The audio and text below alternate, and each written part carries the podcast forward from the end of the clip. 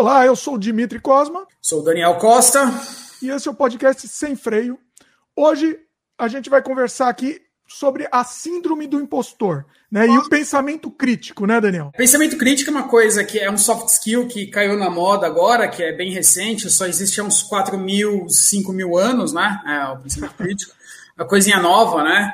E a síndrome do impostor, na verdade, é um começo de uma pegadinha, já é uma brincadeira sobre pensamento. Né? Então, é, uma, é um título chamativo, uma headline bem chamativa, que dá a impressão que os outros são impostores, né, enquanto pensamento. Só que, na verdade, a síndrome é, do, do, impostor diz, diz respeito a nós mesmos, com a nossa baixa autoestima enquanto conhecimento. Então, 70% das pessoas que realizam coisas não se acham merecedoras do que fizeram e acham que em algum momento elas serão descobertas, que elas são impostoras e tudo mais. E não é necessariamente isso, né? Então elas não têm confiança sobre o que elas fizeram.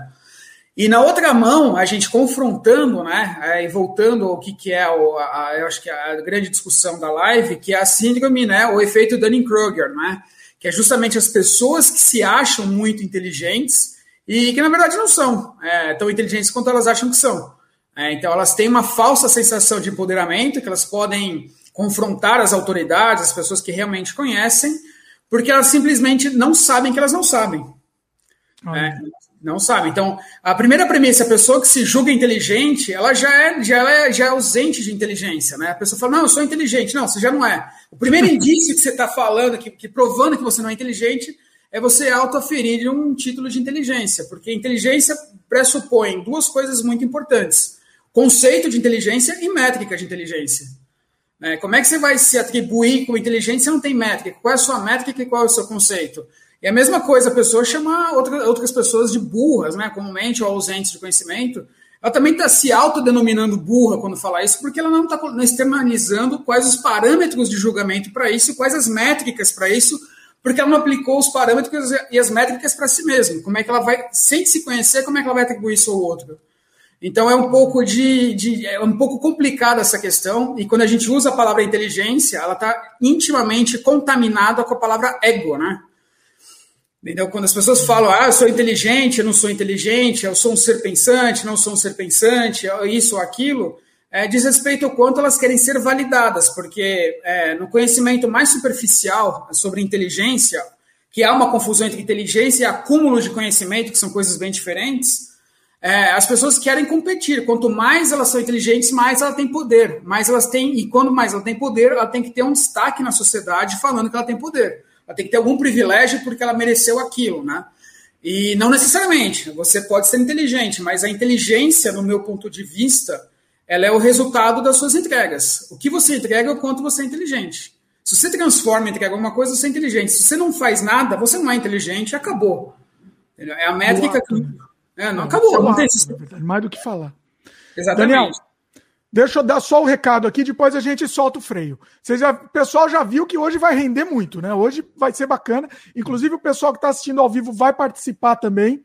Então, já preparem suas perguntas aqui. Hoje vai render muito. Assim, vai ser um papo muito profundo, creio eu. Bom, deixa eu dar os recados aqui, aí depois solta o freio do Daniel e vamos embora. Seguinte. Aproveita o pessoal que já está começando aqui, já dá o like para a gente, já dá logo no começo do programa, aí você relaxa. Se você não for inscrito, já inscreve, se inscreve aqui no canal e, e também já clica no sininho que aí você recebe a notificação, né? A gente está disponível em vídeo no youtube.com.br Dimitri Cosma e também em áudio no Spotify, Apple, Google, Anchor, entre outros. Segue a gente que aí você vai receber os avisos dos programas novos. Esse programa também você vai encontrar no dimitricosmo.com, além do podcast. Você vai encontrar também outros trabalhos meus, como filmes, games, artes, etc. E mais um recado importante aqui também, se você conhece o Dimitri Cosmaflix. Ó, Daniel, o nome que eu inventei. Ó, ó, ó o marketing que eu inventei o nome. É o, o... é o neologismo. É, exatamente. É um sistema de membros aqui do canal que eu estou disponibilizando um conteúdo exclusivo que só os membros vão poder receber. Por exemplo, meus curtas-metragens que só vão estar disponíveis dentro do, do sistema. São excelentes, super aconselho, viu? Oi? Eu conheço, essa, eu conheço essa figura há 30 anos, pelo menos. Eu aconselho todos os curtas, assim, cara. Todos. assim, todo o material dele é, vale a pena, cara. Olha aí. Ó, oh, Daniel, depois, ah, depois, depois, a gente acerta por fora aqui, o jabá.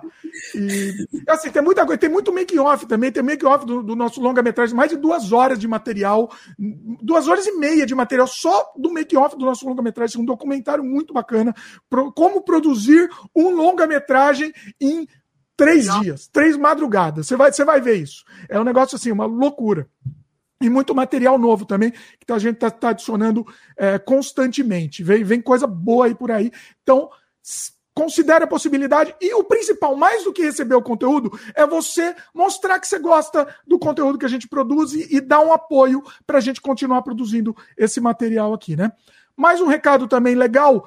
É, eu lancei essa semana um canal novo. Olha isso, Daniel. Olha a loucura. Não, não, não, é loucura, não, não tem outro nome.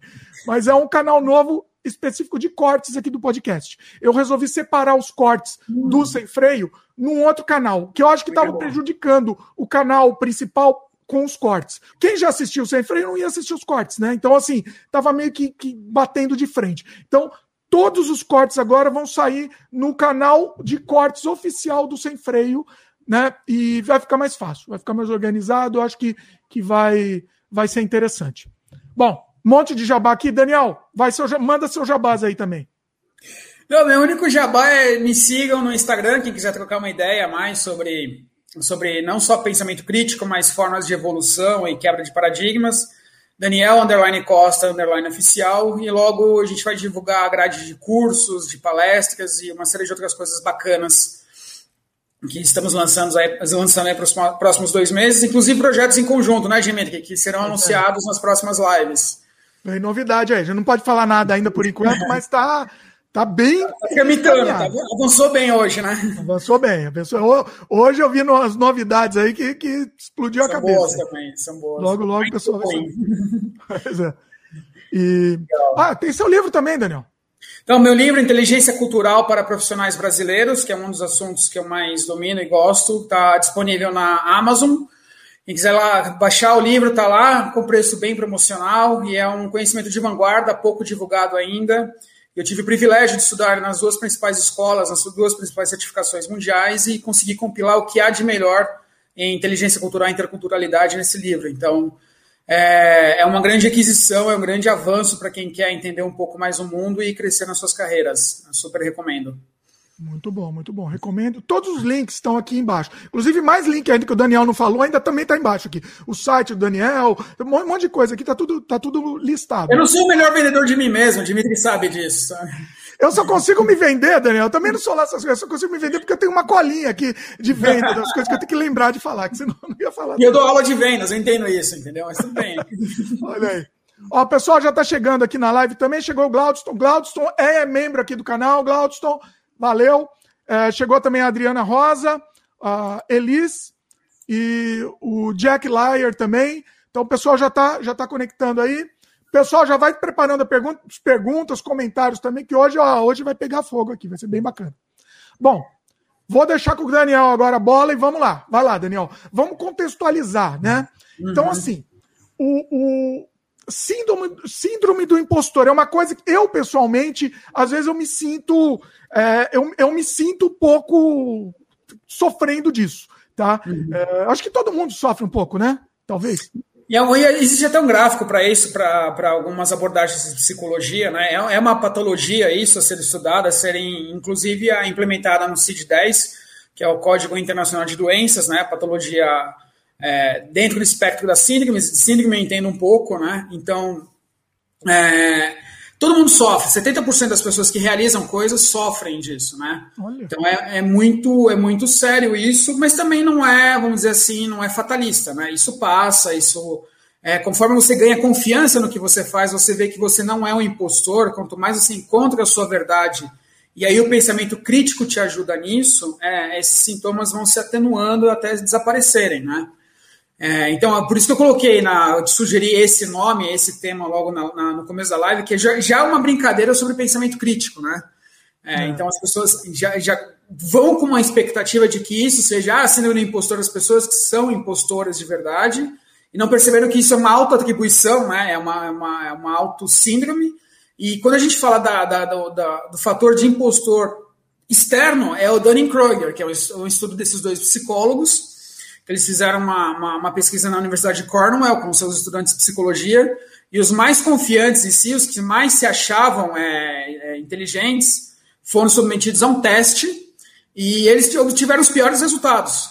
Né? Então, porque tinham um excesso de confiança, achavam que sabiam tudo, e justamente essas pessoas com excesso de confiança são as que menos sabiam.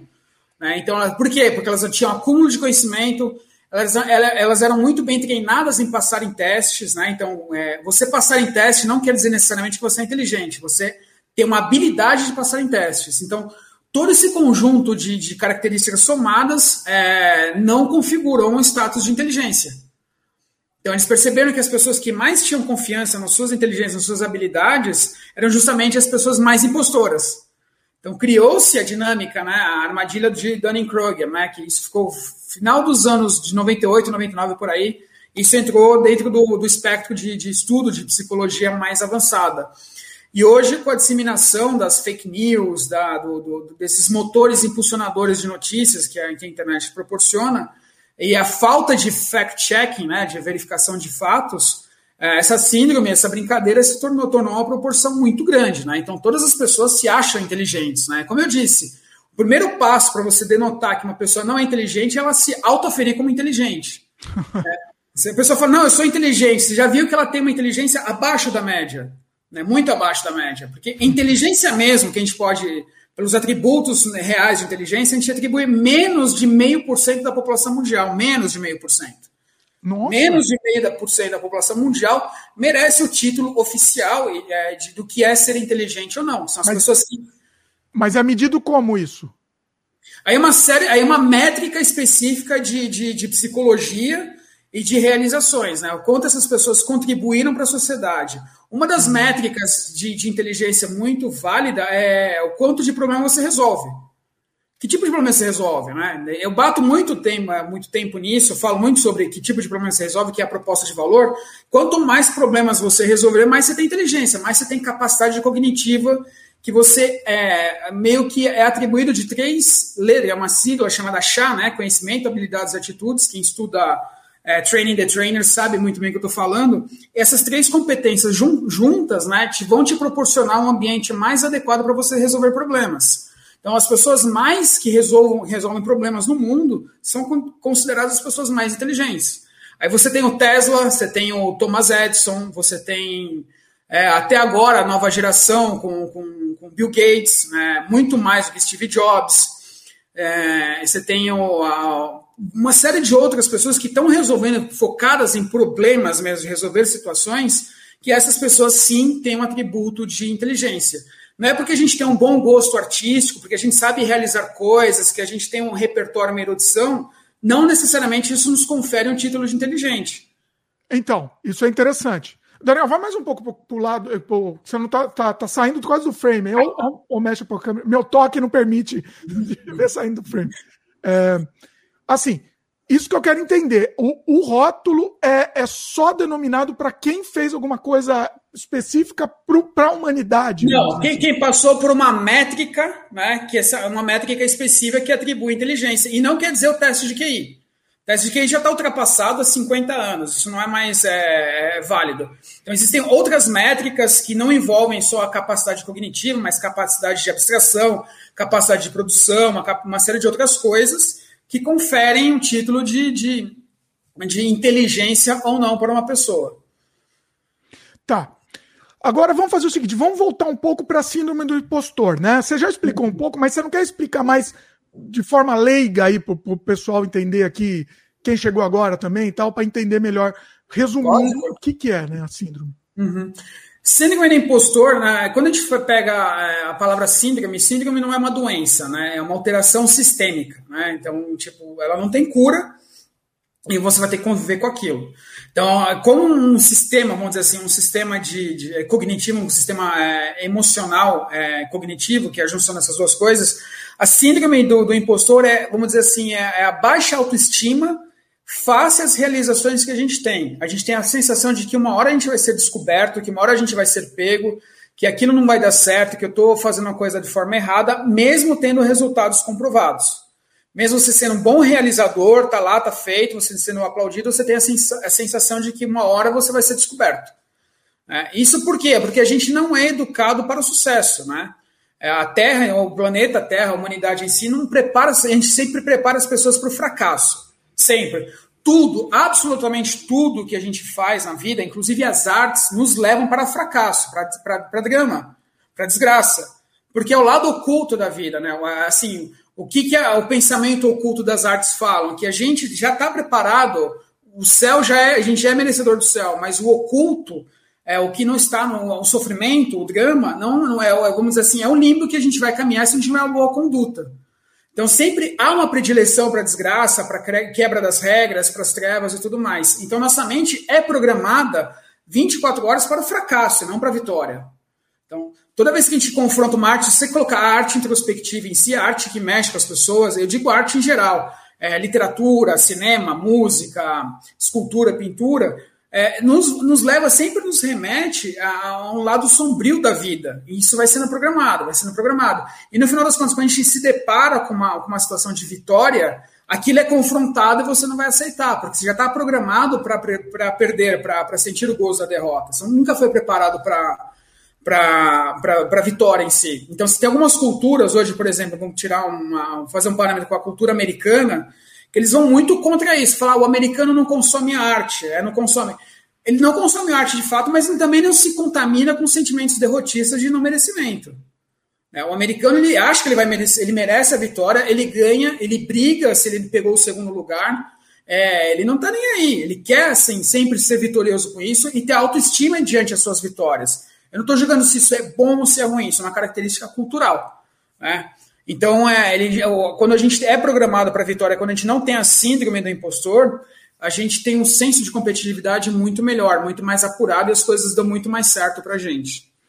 O, o, ou seja, o estadunidense não, no modo, de um modo geral, obviamente, não sente a síndrome do impostor. É, é justamente ao contrário. Mesmo se tiver fracassado, ele acha ele que. Vai, ele, ele tá motivado. Não, não é que ele está certo, ele está motivado até dar certo. É diferente. Não é que ele acha que ele vai dar certo, ele está motivado. Eu perdi, entendi o que foi minha derrota. vou me motivar para conseguir até.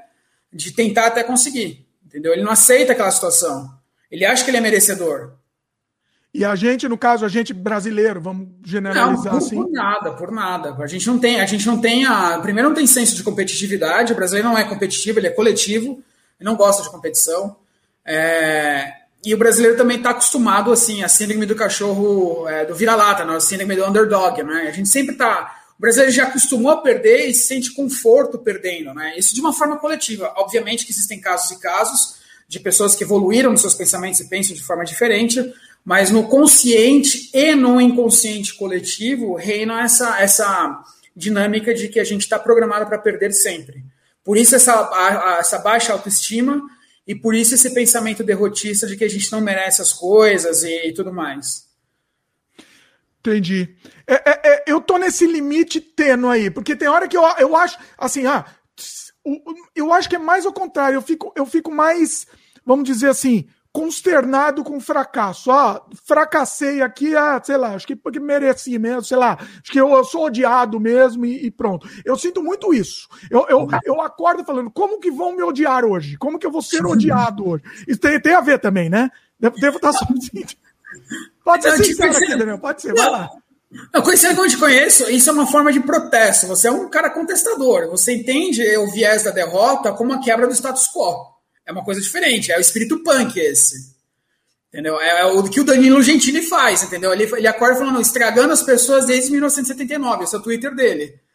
Entendeu? Então, então ele, ele vai. É uma, é uma outra forma de pensamento. É uma, é você, é, você não dando certo dentro do seu propósito é você atingir seus objetivos. Quando você fracassa dessa forma punk, você conseguiu atingir seus objetivos. Você que não percebeu isso. Você se programou, você que se programou para dar errado, porque o dar errado é o seu dar certo. É a sua forma de contestação. Olha aí.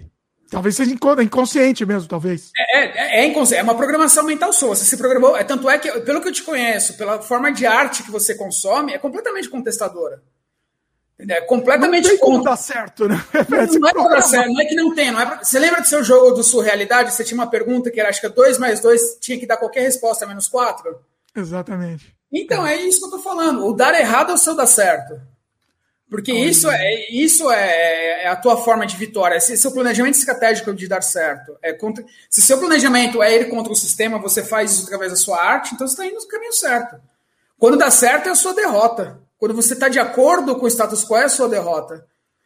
Nossa, que interessante isso, Daniel. Olha, vou fazer uma análise aqui. O Daniel está me fazendo uma análise. Nunca pensei nisso. Assim, nunca imaginei uma coisa dessa. Olha que que genial! É exatamente isso. É exatamente. E, e, e, sem, sem, exatamente, sem pensar conscientemente. É totalmente consciente isso. É a tua programação mental, o teu paradigma. E, e, e aí, isso vale a pena ser quebrado? O que, que você acha? Você está confortável com isso, com seus resultados? Às vezes não. Você tem que ver o que é majoritário. Se é majoritário os seus resultados, você mantém esse paradigma. Senão, você vai ter que fazer um planejamento para mudar esse paradigma. Porque assim, né? Vamos dizer, a gente sabe coisas que vão dar certo, mas é exatamente isso. Eu faço completamente o contrário do que eu sei que vai dar certo. Nossa, olha que genial, Daniel. Que, olha, só isso já valeu, já valeu o programa. Nós podemos terminar já. já falar uma coisa. Agora eu não vou nem dormir pensando nisso aí. O Daniel é isso, o Daniel é o provocador, meu irmão. Ele conseguiu, ele acertou exatamente no ponto, assim. Inacreditável. Ó, o pessoal tá comentando aqui, ó. O Glaudston, inclusive, comentou aqui. Putz, então eu muitas vezes me enquadro nessa síndrome. Olha lá. Já se Sim. enquadrou, né? Uhum. E a Adriana comenta aqui, ó. Adriana Rosa, arquiteta. Você acha que a síndrome do impostor é a incapacidade de internalizar o sucesso? Sim, é, basicamente é isso, exatamente isso. Sobre a pergunta anterior, eu falei que às vezes eu me sinto impostor, mas assim, é, você tem bons resultados e não se. Majoritariamente, você tem bons resultados que você não merece isso, porque se você tiver poucos resultados e achar que você não merece, tá tudo certo. Você é só uma pessoa que não tem bons resultados e tá triste com isso. Mas a síndrome de impostor é para as pessoas que de alta performance que têm bons resultados e não se acham merecedoras disso.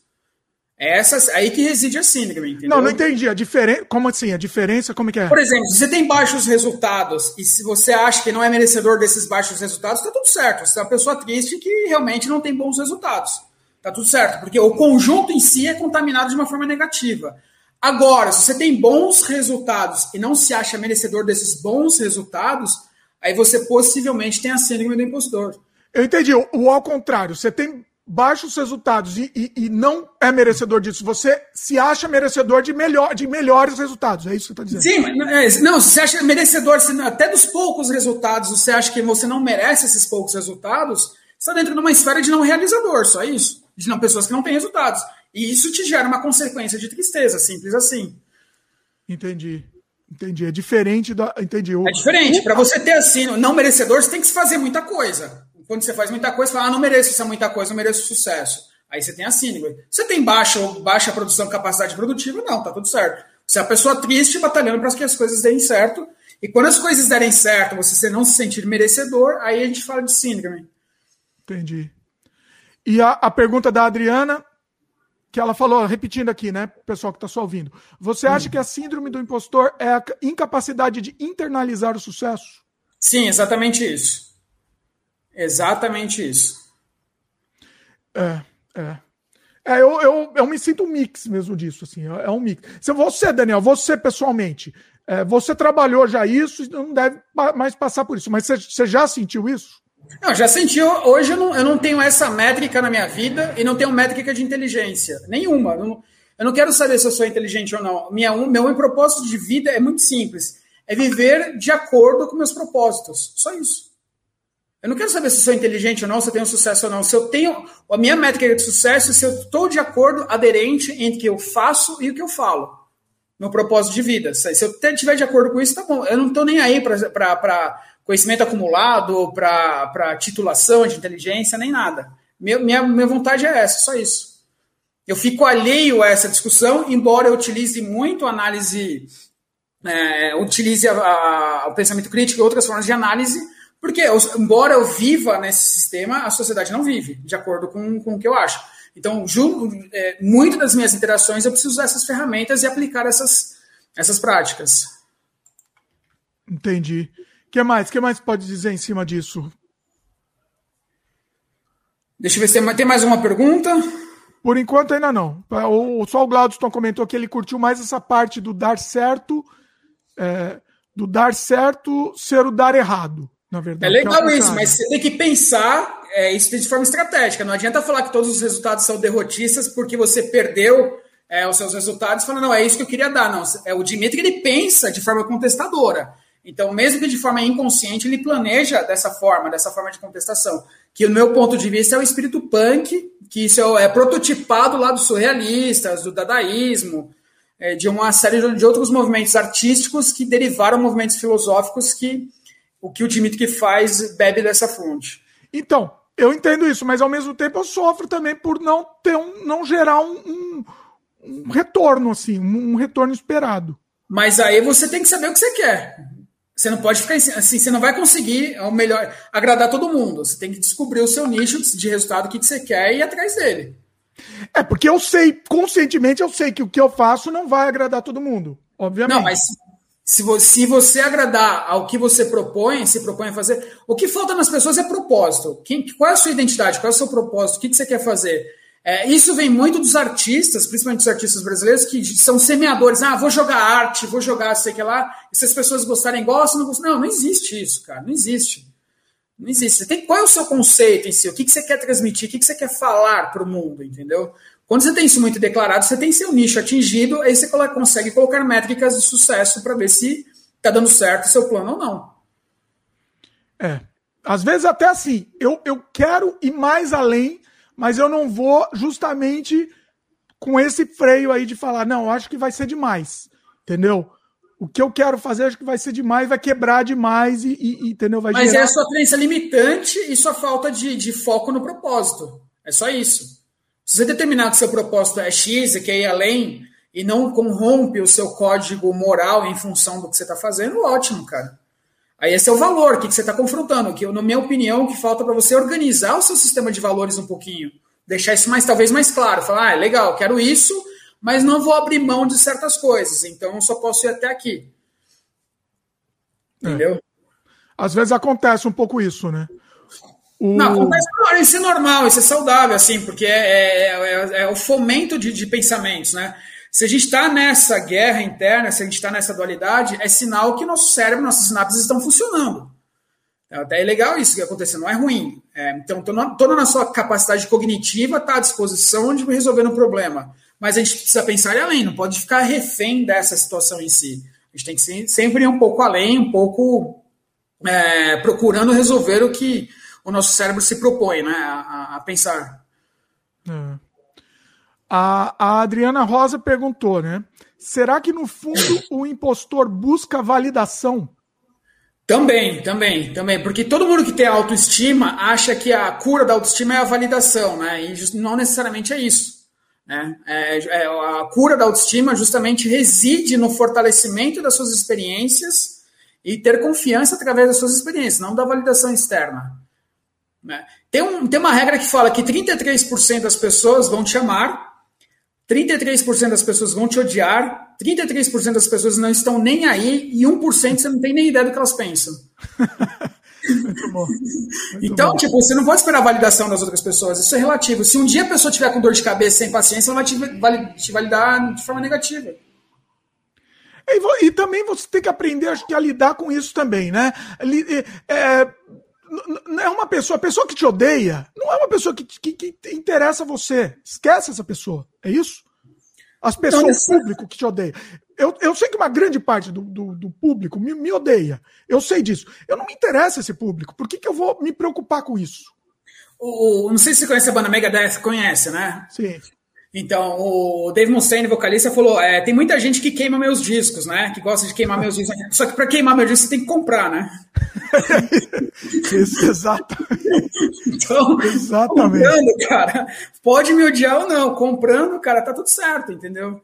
Tem gente que gosta, tem, tem gente de estimação, né? é, o, é o meu, os meus haters de estimação, ele, ele tem que assistir todos os vídeos para entrar lá e dar o dislike. O vídeo, ó, o vídeo, sei lá, tem 20 minutos o vídeo em um minuto do vídeo publicado, já tem uns dislikezinho lá. Que o cara, ele, entendeu? Ele, ele só entrou lá, beleza, ele já deu o view dele, já. Ah, aí são outras coisas, né? A diminuição da cognição, você tem economia da atenção, são outros fatores que estão contaminando hoje a, a forma de pensar da sociedade que é a primeira vez que a geração atual é mais idiota, mais burra e tem menos conhecimento que a, que a, que a geração anterior. E a geração anterior é ruim, a minha geração é muito ruim em termos de conhecimento, é, é péssima, entendeu? Os caras conseguem ser pior que a minha geração. Por quê? Porque, assim, tem muito conhecimento à disposição. É, as pessoas falam, é uma falácia, isso, isso é, é, é pensamento crítico, é uma falácia de, de, de, de, de discurso. Ah, temos muito conhecimento, nunca se teve tanto conhecimento à disposição. Legal, ótimo. Seu cérebro consegue é, absorver tudo isso? Não. Para que seu cérebro consiga absorver tudo isso, demanda pelo menos 200 mil anos de evolução para se equiparar com essa velocidade.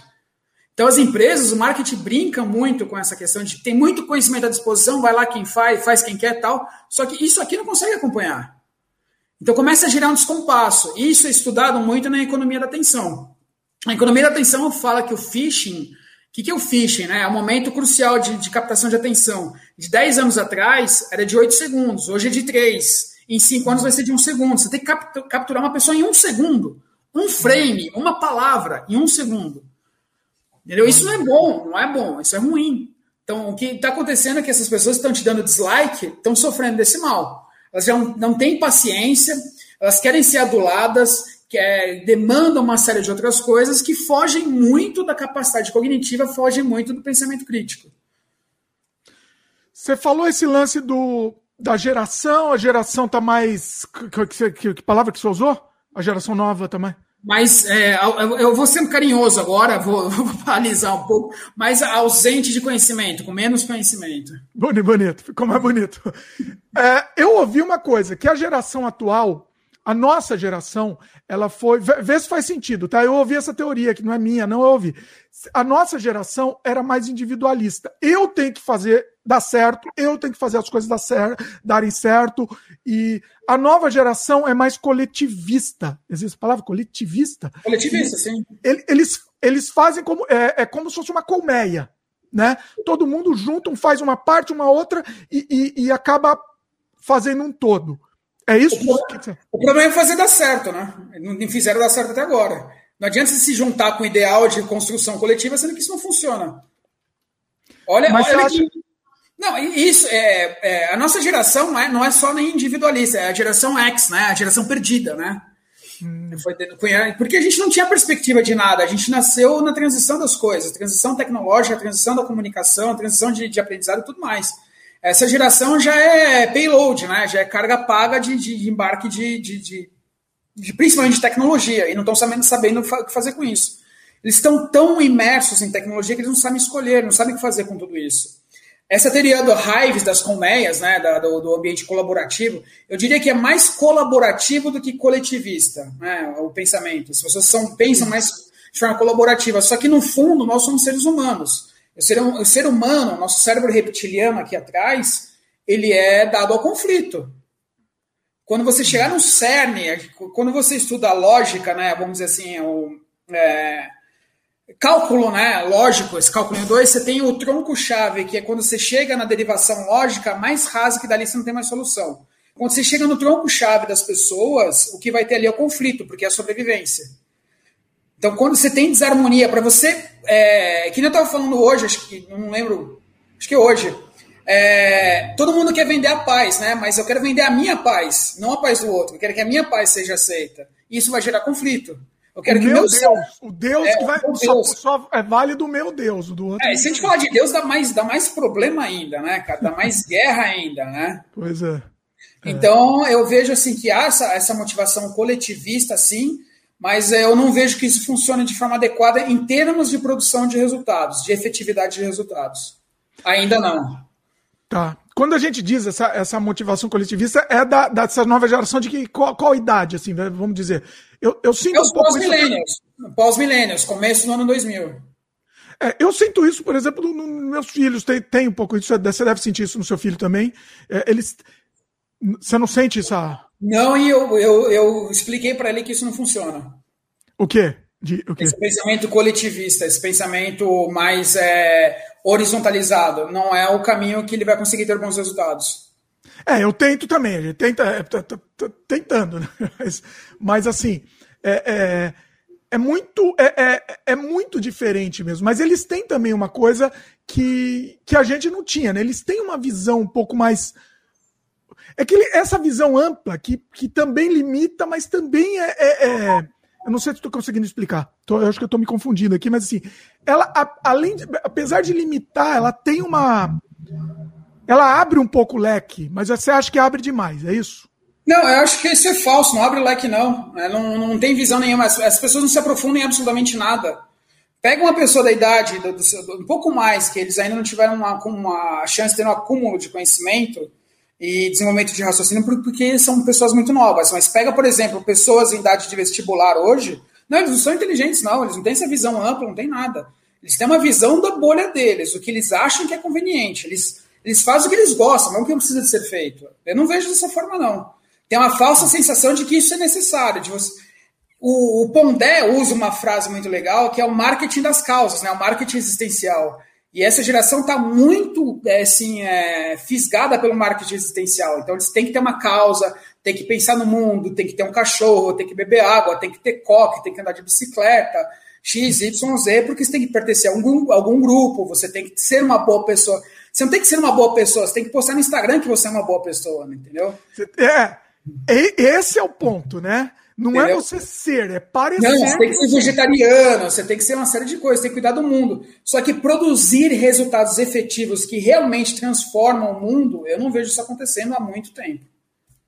Mas você não acha que nesse sentido é, me, é, é melhor, pelo menos, é ter ciência disso do que da nossa geração que não tinha a menor ciência disso e, e, e era. A nossa, a nossa geração não tem ciência de mídia, mas são os new boomers. Nós pagamos a conta para que o mundo mude.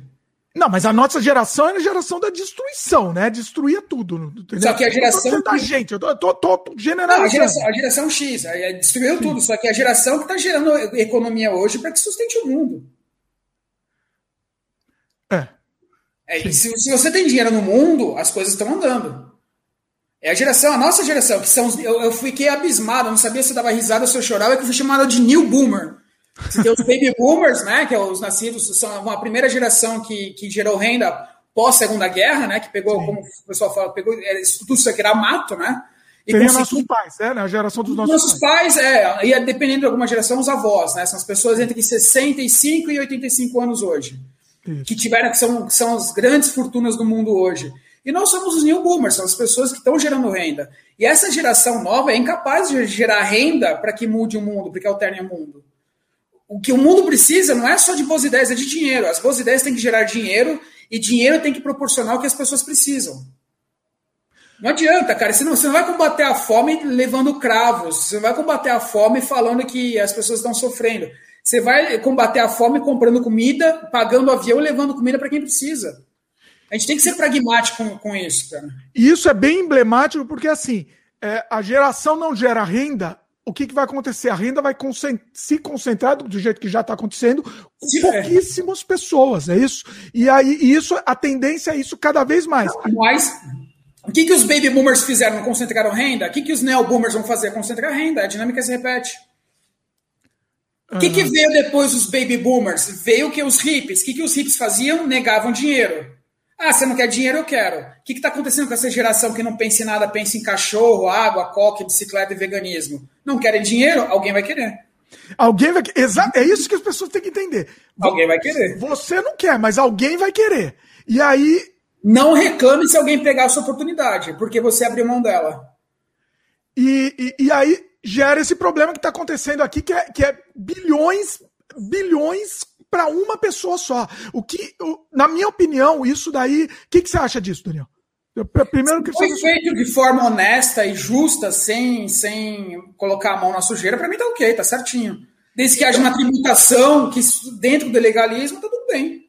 Não, mas a minha pergunta é, vou mais profunda aqui. Para que que você precisa de bilhões? Por que você não precisa de bilhões? Eu não preciso. Tudo bem, mas por que você condena uma pessoa que precisa de bilhões? Porque o bilhões ela não precisa. É um joguinho, virou jogo.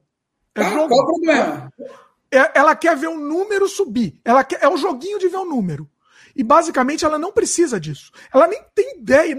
A gente não consegue visualizar o que é ter bilhões. Você consegue? Eu não consigo. Eu consigo. Eu não, consigo. não, isso é muito. Se você pega o Jeff Bezos, você pega os grandes bilionários, né? O Jeff Bezos foi passado, mas já voltou ao topo do, dos, dos, grandes bilionários, o Elon Musk e tal. Eles têm bilhões acumulados, só que esses bilhões geram dividendos bilionários que vão sustentar uma cadeia produtiva.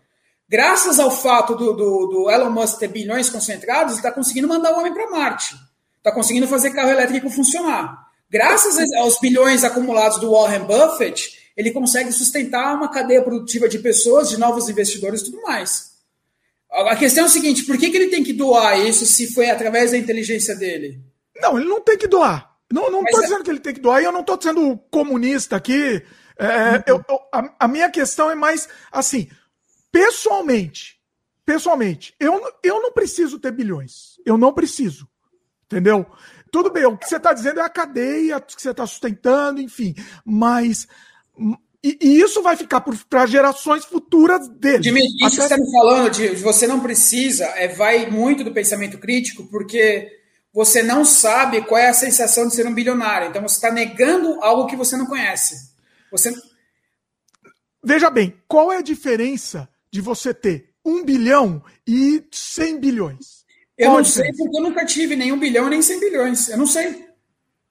Não tem, na prática, não tem diferença. Não tem, tem diferença. Muita, tem muita, mas tem, você conviver, são, são esferas de convivência que a gente não tem nem noção. São esferas de operação é, econômica, industrial ou o que seja, que a gente não tem noção, que a gente não respira. Não diz respeito à nossa casta aqui existe um jogo, existe um ecossistema dentro dessas pessoas que a gente não tem noção. A gente não sabe o que é aquilo. Não tem então eu não julgo algo que eu não conheço, sou baseado em fatos. O fato é que eu não conheço. Se eu não conheço, eu não posso saber se é bom, se é ruim, se eu preciso ou não preciso. Entendo, entendo. Mas vamos dizer, o cara tem bilhões, o Jeff Bezos tem bilhões, e ele deve provavelmente trabalhar que nem um camelo, né? Ele não está usufruindo disso. A, a, vida dele é finita do mesmo jeito que a nossa. Eu, vou, eu, eu gostaria de fazer uma pergunta para ele. Ele está feliz assim? Se ele falar sim, eu não tenho que falar nada a respeito. Não, espero que esteja, né? eu acho que ele tá. Eu acho que ele tá, porque ele tá vivo, tá sorrindo, tá brincando com o que ele faz. Óbvio que ele talvez usufrui. Não, hein? Ó, talvez não esteja feliz. Talvez, eu não sei. Talvez. Uhum. Aí a gente, a gente, vai entrar na, na, na, de novo no pensamento crítico, é uma inferência, a gente está inferindo coisas. Sim, eu não estou falando especificamente dele, mas eu estou falando, eu tenho certeza que tem bilionário que não está feliz. Assim, pela amostragem, com certeza tem. Uhum. Certo? Você não. Não, com certeza assim, mas é a mesma é a mesma massa estatística de qualquer pessoa que esteja feliz ou infeliz em qualquer outra situação. Sim, Sim, não, não é porque o cara é bilionário ou não que vai proporcionar mais tristeza ou menos tristeza que outros contextos que você é exposto a outras coisas que te gerem emoções. Você está disposto a bilhões a te gerar, gerar, gerar emoção, emoção específica daquele contexto. O que você está falando é uma inferência é, muito superficial. Você tem que fazer uma inferência de contextos mais específicos para saber se aquilo é efetivo ou não. Tá, então vamos ser, vamos ser mais, mais Bom. Você, ser mais pragmático. Uma pessoa que tem bilhões, ela vai ter algum problema de saúde desatendido? Não. Só que não, não vai. Não vai. Mas tanto faz você ter bilhões ou você ter milhões. Tanto faz. Tudo bem.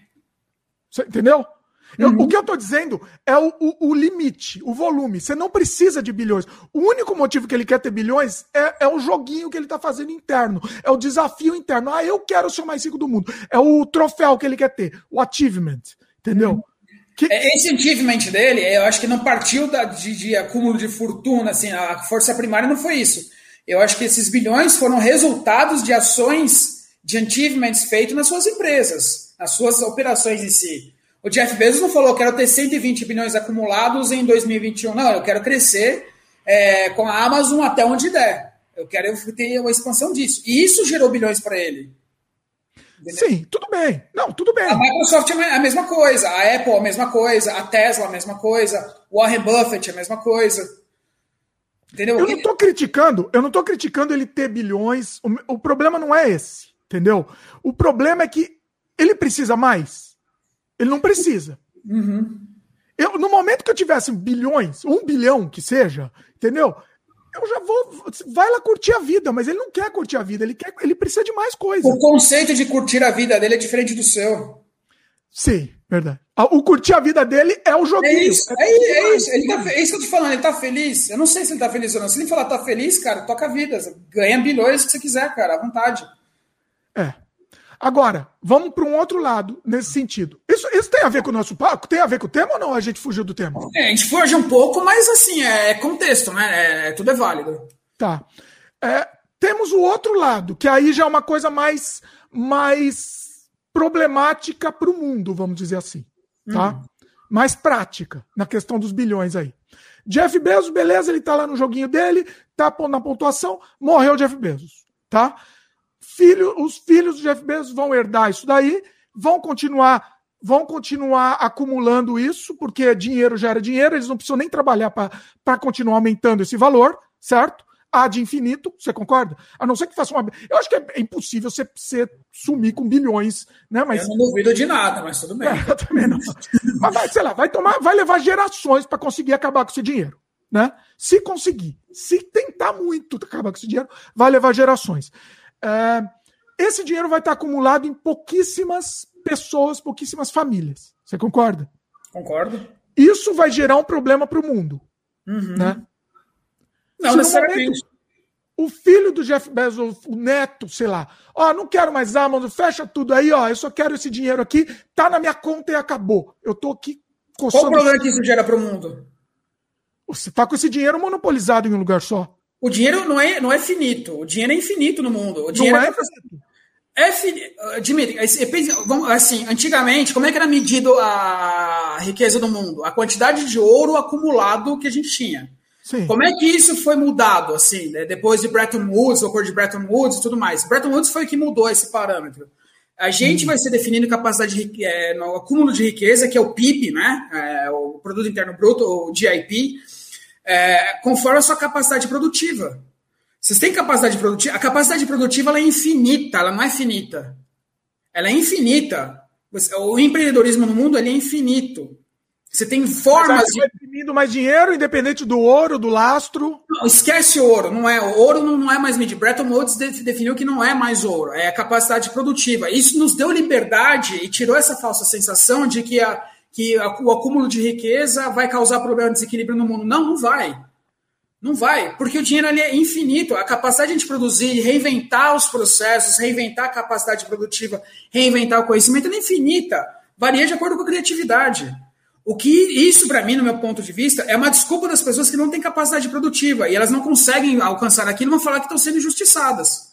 É muito simples. Isso é o pensamento gramsciano, esse é o pensamento é, que permeou muito, isso é marxismo cultural, que permeou muito tempo as escolas, principalmente as universidades, que tem esse pensamento de, de aferir no outro que tem o acúmulo de dinheiro é uma coisa suja, de consumo desnecessário, se é consumista. Cara, isso é relativo, isso, é, isso é uma discussão infantil, infantiloide, é, assim, não, mas... exageradamente infantiloide essa coisa do consumo ou não, porque assim, é a liberdade de escolha de cada um se você estiver dentro do sistema legal. É a tua opinião. Você falar que alguém é consumista é a tua opinião. E a tua opinião geralmente não importa para absolutamente ninguém. Não, é verdade. É verdade. Tudo bem. Tudo bem, mas. mas bom, enfim. Você não acha, então, um exagero isso? Você não acha não, um exagero não. de jeito nenhum? Se estiver dentro do sistema legal, não, não é um exagero de forma alguma. O que tem que ter é tributação sobre as, as grandes fortunas. A Europa já faz isso. É, obviamente que tem algum lastro de efeito colateral acúmulo de fortuna, mas ele não é limitante a ponto de, de ser privado de, de, acontecer, porque a capacidade produtiva ela é infinita. Ela é completamente infinita. Os materiais são feitos de energia, as energias são transformadas, a energia não acaba, a energia se transforma. Não vai acabar. Acabou o petróleo, a gente tem plástico. Faz o que com esse de plástico? Usa a criatividade para criar soluções, para criar mercado. O que falta é vontade de fazer isso. Geralmente as pessoas que criticam as grandes pessoas são pessoas que são dos soft skills, não do hard skills. O hard skill é onde a coisa acontece, onde a coisa tem transformação. O soft skill é onde não tem toda essa transformação de mercado, você vive num ambiente muito mais é, abstrato e intangível do que outra coisa. Quando você vive na esfera intangível, o dinheiro não entra na sua conta. Ó, oh, polêmica aqui, ó, Daniel. O Ian falou que você é a favor da desigualdade. Não, não sei de onde tirou essa ideia, mas tudo bem, a sua opinião a respeito. Não, não, mas. Não, explica um pouco mais então em cima Não, disso. não sou opinião da desigualdade. Eu, não sou, eu sou da opinião que se você tem que trabalhar por você e salva as igualdades que existem no mundo, eu sei que há muita injustiça, cada um tem que correr atrás do seu. Não é porque eu tive mais inteligência, que eu tive mais capacidade, eu vim no zero, eu utilizei os meus recursos de uma forma mais otimizada, trabalhei mais, fiz muito mais coisas, porque eu tenho que sustentar todo o resto, tenho que sustentar as pessoas que não fazem a mesma coisa. Não, não. Você, não, você que tem os bilhões, não, obviamente, é, é, é foi por seu mérito. Mas e o seu o herdeiro? O neto, o bisneto do Jeff Bezos. Cara, isso é a lei, cara. Eu não posso fazer nada. O mundo não pode ir contra isso. Ou ninguém pode tomar fortuna quando a pessoa morre. Ela tem o direito de deixar o dinheiro para onde quiser. Inclusive, ela tem direito. Eu não, eu não tenho opinião formada a respeito. Não o que, você, e o que, que você acha do, do Bill Gates? que disse que. Vai doar 90% da fortuna 90%, dele. Né? É. Se ele acha que isso é valor para ele, ótimo, cara, legal. Ótimo. Se ele acha que dentro da família dele isso é um valor consensual, ótimo. O Bill Gates faz muito por pesquisa contra a malária, contra desenvolvimento de vacinas de doenças endêmicas da África. É uma pessoa que tem esse pensamento, que ele usa a fortuna dele para isso, embora ele não seja obrigado. Não é obrigado, claro. Ele não seja obrigado, ele faz isso por livre e espontânea vontade. É que eu penso assim, né? Se eu tivesse bilhões, eu, eu, eu mudaria o mundo. Eu iria mudar o mundo. Eu iria lutar para isso.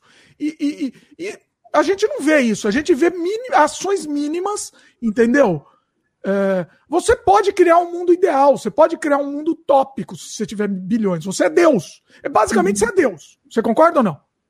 Se você Depende. tiver bilhões. Depende, cara. É, é muito relativo isso. Eu não vejo ser assim. Não é, não é uma ação e reação. O mundo é muito mais complexo, tem muito mais escalas de cinza do que aplicação de financeira, é, financeira direta. Você vê pessoas aplicando dinheiro e o dinheiro não. Assim, o outro lado é corrupto também. Tem uma série de outros problemas que não são só sobre dinheiro, que dizem respeito à mentalidade. Sabe? Não é, não é tão simples assim. Se dinheiro resolvesse tudo, o mundo estava arrumado. Você tem ganância você tem uma série de outras coisas, tem fomentadores de guerras, tem fomentadores de discórdias, tem religião, uma série de outras coisas que não é só dinheiro. Então, mas você consegue com, com o dinheiro, você consegue arrumar muitas dessas coisas. Você melhora, você melhora as situações, mas eu acredito assim que não é, não é, não é só dinheiro que vai melhorar. Eu não estou falando, não tô falando o, o, no sentido raso que, que até faria sentido de, de diretamente você, sei lá, resolver o problema de fome, sei lá do que. Que obviamente já é uma, seria uma ajuda, mas eu não estou nem dizendo disso. Eu estou dizendo mais profundamente. Você consegue mudar é, conceitos, até questão de religião, até questão de outros problemas do mundo. Outros caras fizeram isso, outros caras tiveram essa mesma mentalidade e tiveram alcunha de ditadores. É, é, é, é, é, mas é você poderia. Você acha que está fazendo certo e poderia não estar tá fazendo, é isso? Né? Hitler fez a mesma coisa que você está falando. Exatamente isso que você está falando. Essa cartilha que você está falando foi Hitler que fez. Não, não, Daniel, vá para lá. Não, aí não.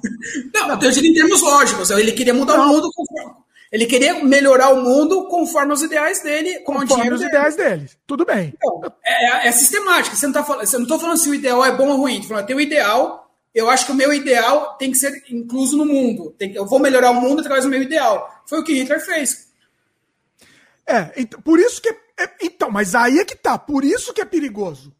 Por isso que é perigoso você ter o bilhões, o bilhões, porque você pode fazer isso. Eu não estou dizendo se é bom ou ruim. Eu, na minha, se eu tivesse bilhões, eu tentaria fazer do jeito que eu, eu acho bom. Agora. Agora, se, se, o seu, se o seu jeito bom é, não entrar em conflito com o que o mundo precisa, você disponibilizaria seus, milhões, seus bilhões? Como assim? Como, peraí, como é que é? Você tem um ideal, tá certo? Ah. Eu, falo, eu penso que mudar o mundo é aplicar o dinheiro dessa forma. O mundo vai dar uma resposta, não, Dimitri, é uma forma completamente contrária. Você aceitaria? É, seria, seria para se discutir pensando como eu, eu talvez eu, eu escutasse, pode, poderia não, não aceitar, exatamente. Então é, a sua vontade, o seu ego falando, querendo mudar o mundo, não as necessidades reais do mundo. Tá. Agora a gente vai pro, pro, pro futuro aí, pros herdeiros. Sei lá, um dos herdeiros aí do Jeff Bezos é o Hitler, tá? A reencarnação do Hitler. Ele vai poder mudar o mundo do jeito que ele quiser. Não sei, não tem, não tem parâmetro para falar isso, de Não, ele pode. Óbvio que ele pode. Cara, ele O Hitler não tinha bilhões. Se o Hitler talvez tivesse bilhões na época, ninguém nunca chegou a, a, nível de bilhões como tem hoje. No mundo, na história do mundo. Sei lá, talvez algum. Não, você, tinha, você tinha uma riqueza proporcional na Segunda Guerra que operacionalizou a guerra, operacionalizou. E é, é uma coisa muito mais considerável do que a gente tem agora. Não, nunca unificada do jeito que está agora, hein, Daniel? Não unificada. Não, não, é, não, é, não é unificada, mas olha o que eu, eu falei no começo do, do, do argumento: é proporcional. Ao, ao mesmo tempo que a gente não tinha, assim, não precisava tanto dinheiro, o custo de vida, o custo operacional naquela época era menor. Era proporcionalmente menor também. É. É, é sim, sim. Se a gente for, for descontar, descontar, descontar a diferença. Mas, bom, enfim. É, é, vamos, vamos, voltar aqui, porque a gente acabou dando uma fugida bonita. Eu gostei muito, gostei muito dessa fugida. Valeu, valeu, mas vamos voltar. É, vamos para os comentários aqui? Vamos, vamos lá. É, cadê? Peraí. A Elis Sem Censura comentou aqui. Live foda. Preciso ir para minha. Inspirada pelo bom papo. Volto depois para terminar de assistir. A Elis aí, fazer o jabá para Elis aí. Dimitri, like dado. Beijos a todos. Valeu, Elis. O Glaudston comentou aqui. Diferentes conceitos, diferentes formas de pensar, diferentes formas de usar o que tem. É bem isso mesmo. É, é, é, é isso. A gente não, a, a, aqui a gente está filosofando, né?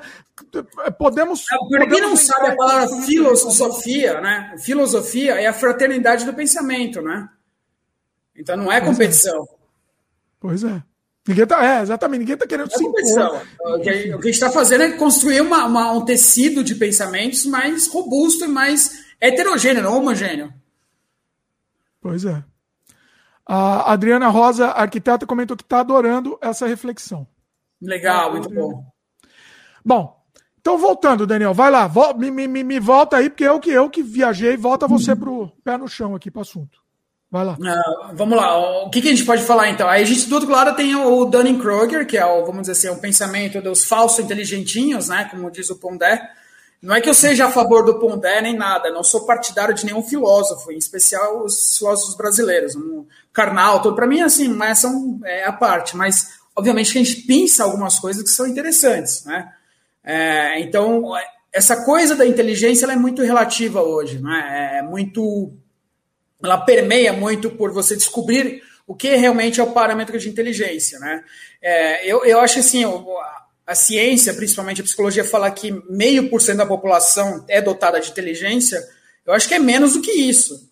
É menos do que isso, sabe? Menos do que isso é, que contribui de forma efetiva para a sociedade. Não é que a gente não tenha é, conhecimento, é, o chá, conhecimento, habilidades e atitudes que a gente não vai conviver. A gente vive bem né? mas a métrica de inteligência transformacional é, ela é restrita a um grupo seleto de pessoas.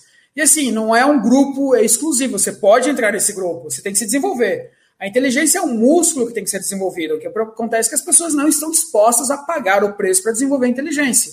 Elas ficam presas num patamar que é limiado pelo seu ego. E eu acho que o Daniel travou aqui. Daniel?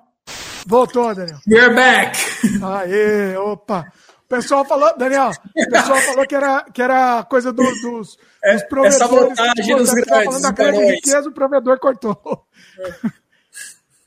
Não, acontece, acontece. Não é a primeira Bom, vez que acontece uma live nossa, né, Dimitri? Pois é, acontece. Faz, faz parte, faz parte. Uhum. É, bom, Daniel, volta lá o raciocínio de onde você estava aí. Uhum. É, então, falando sobre a aferição métrica de inteligência, né? Então, hoje a gente está vivendo uma epidemia de pessoas que precisam ser validadas e elas gostam de ser validadas pelas suas inteligências, né? O problema é ter inteligência para você validar. As pessoas acumulam conhecimento, acumulam leituras tal, e não conseguem fazer uma cognição de juntar tudo isso para produzir algo de útil, né?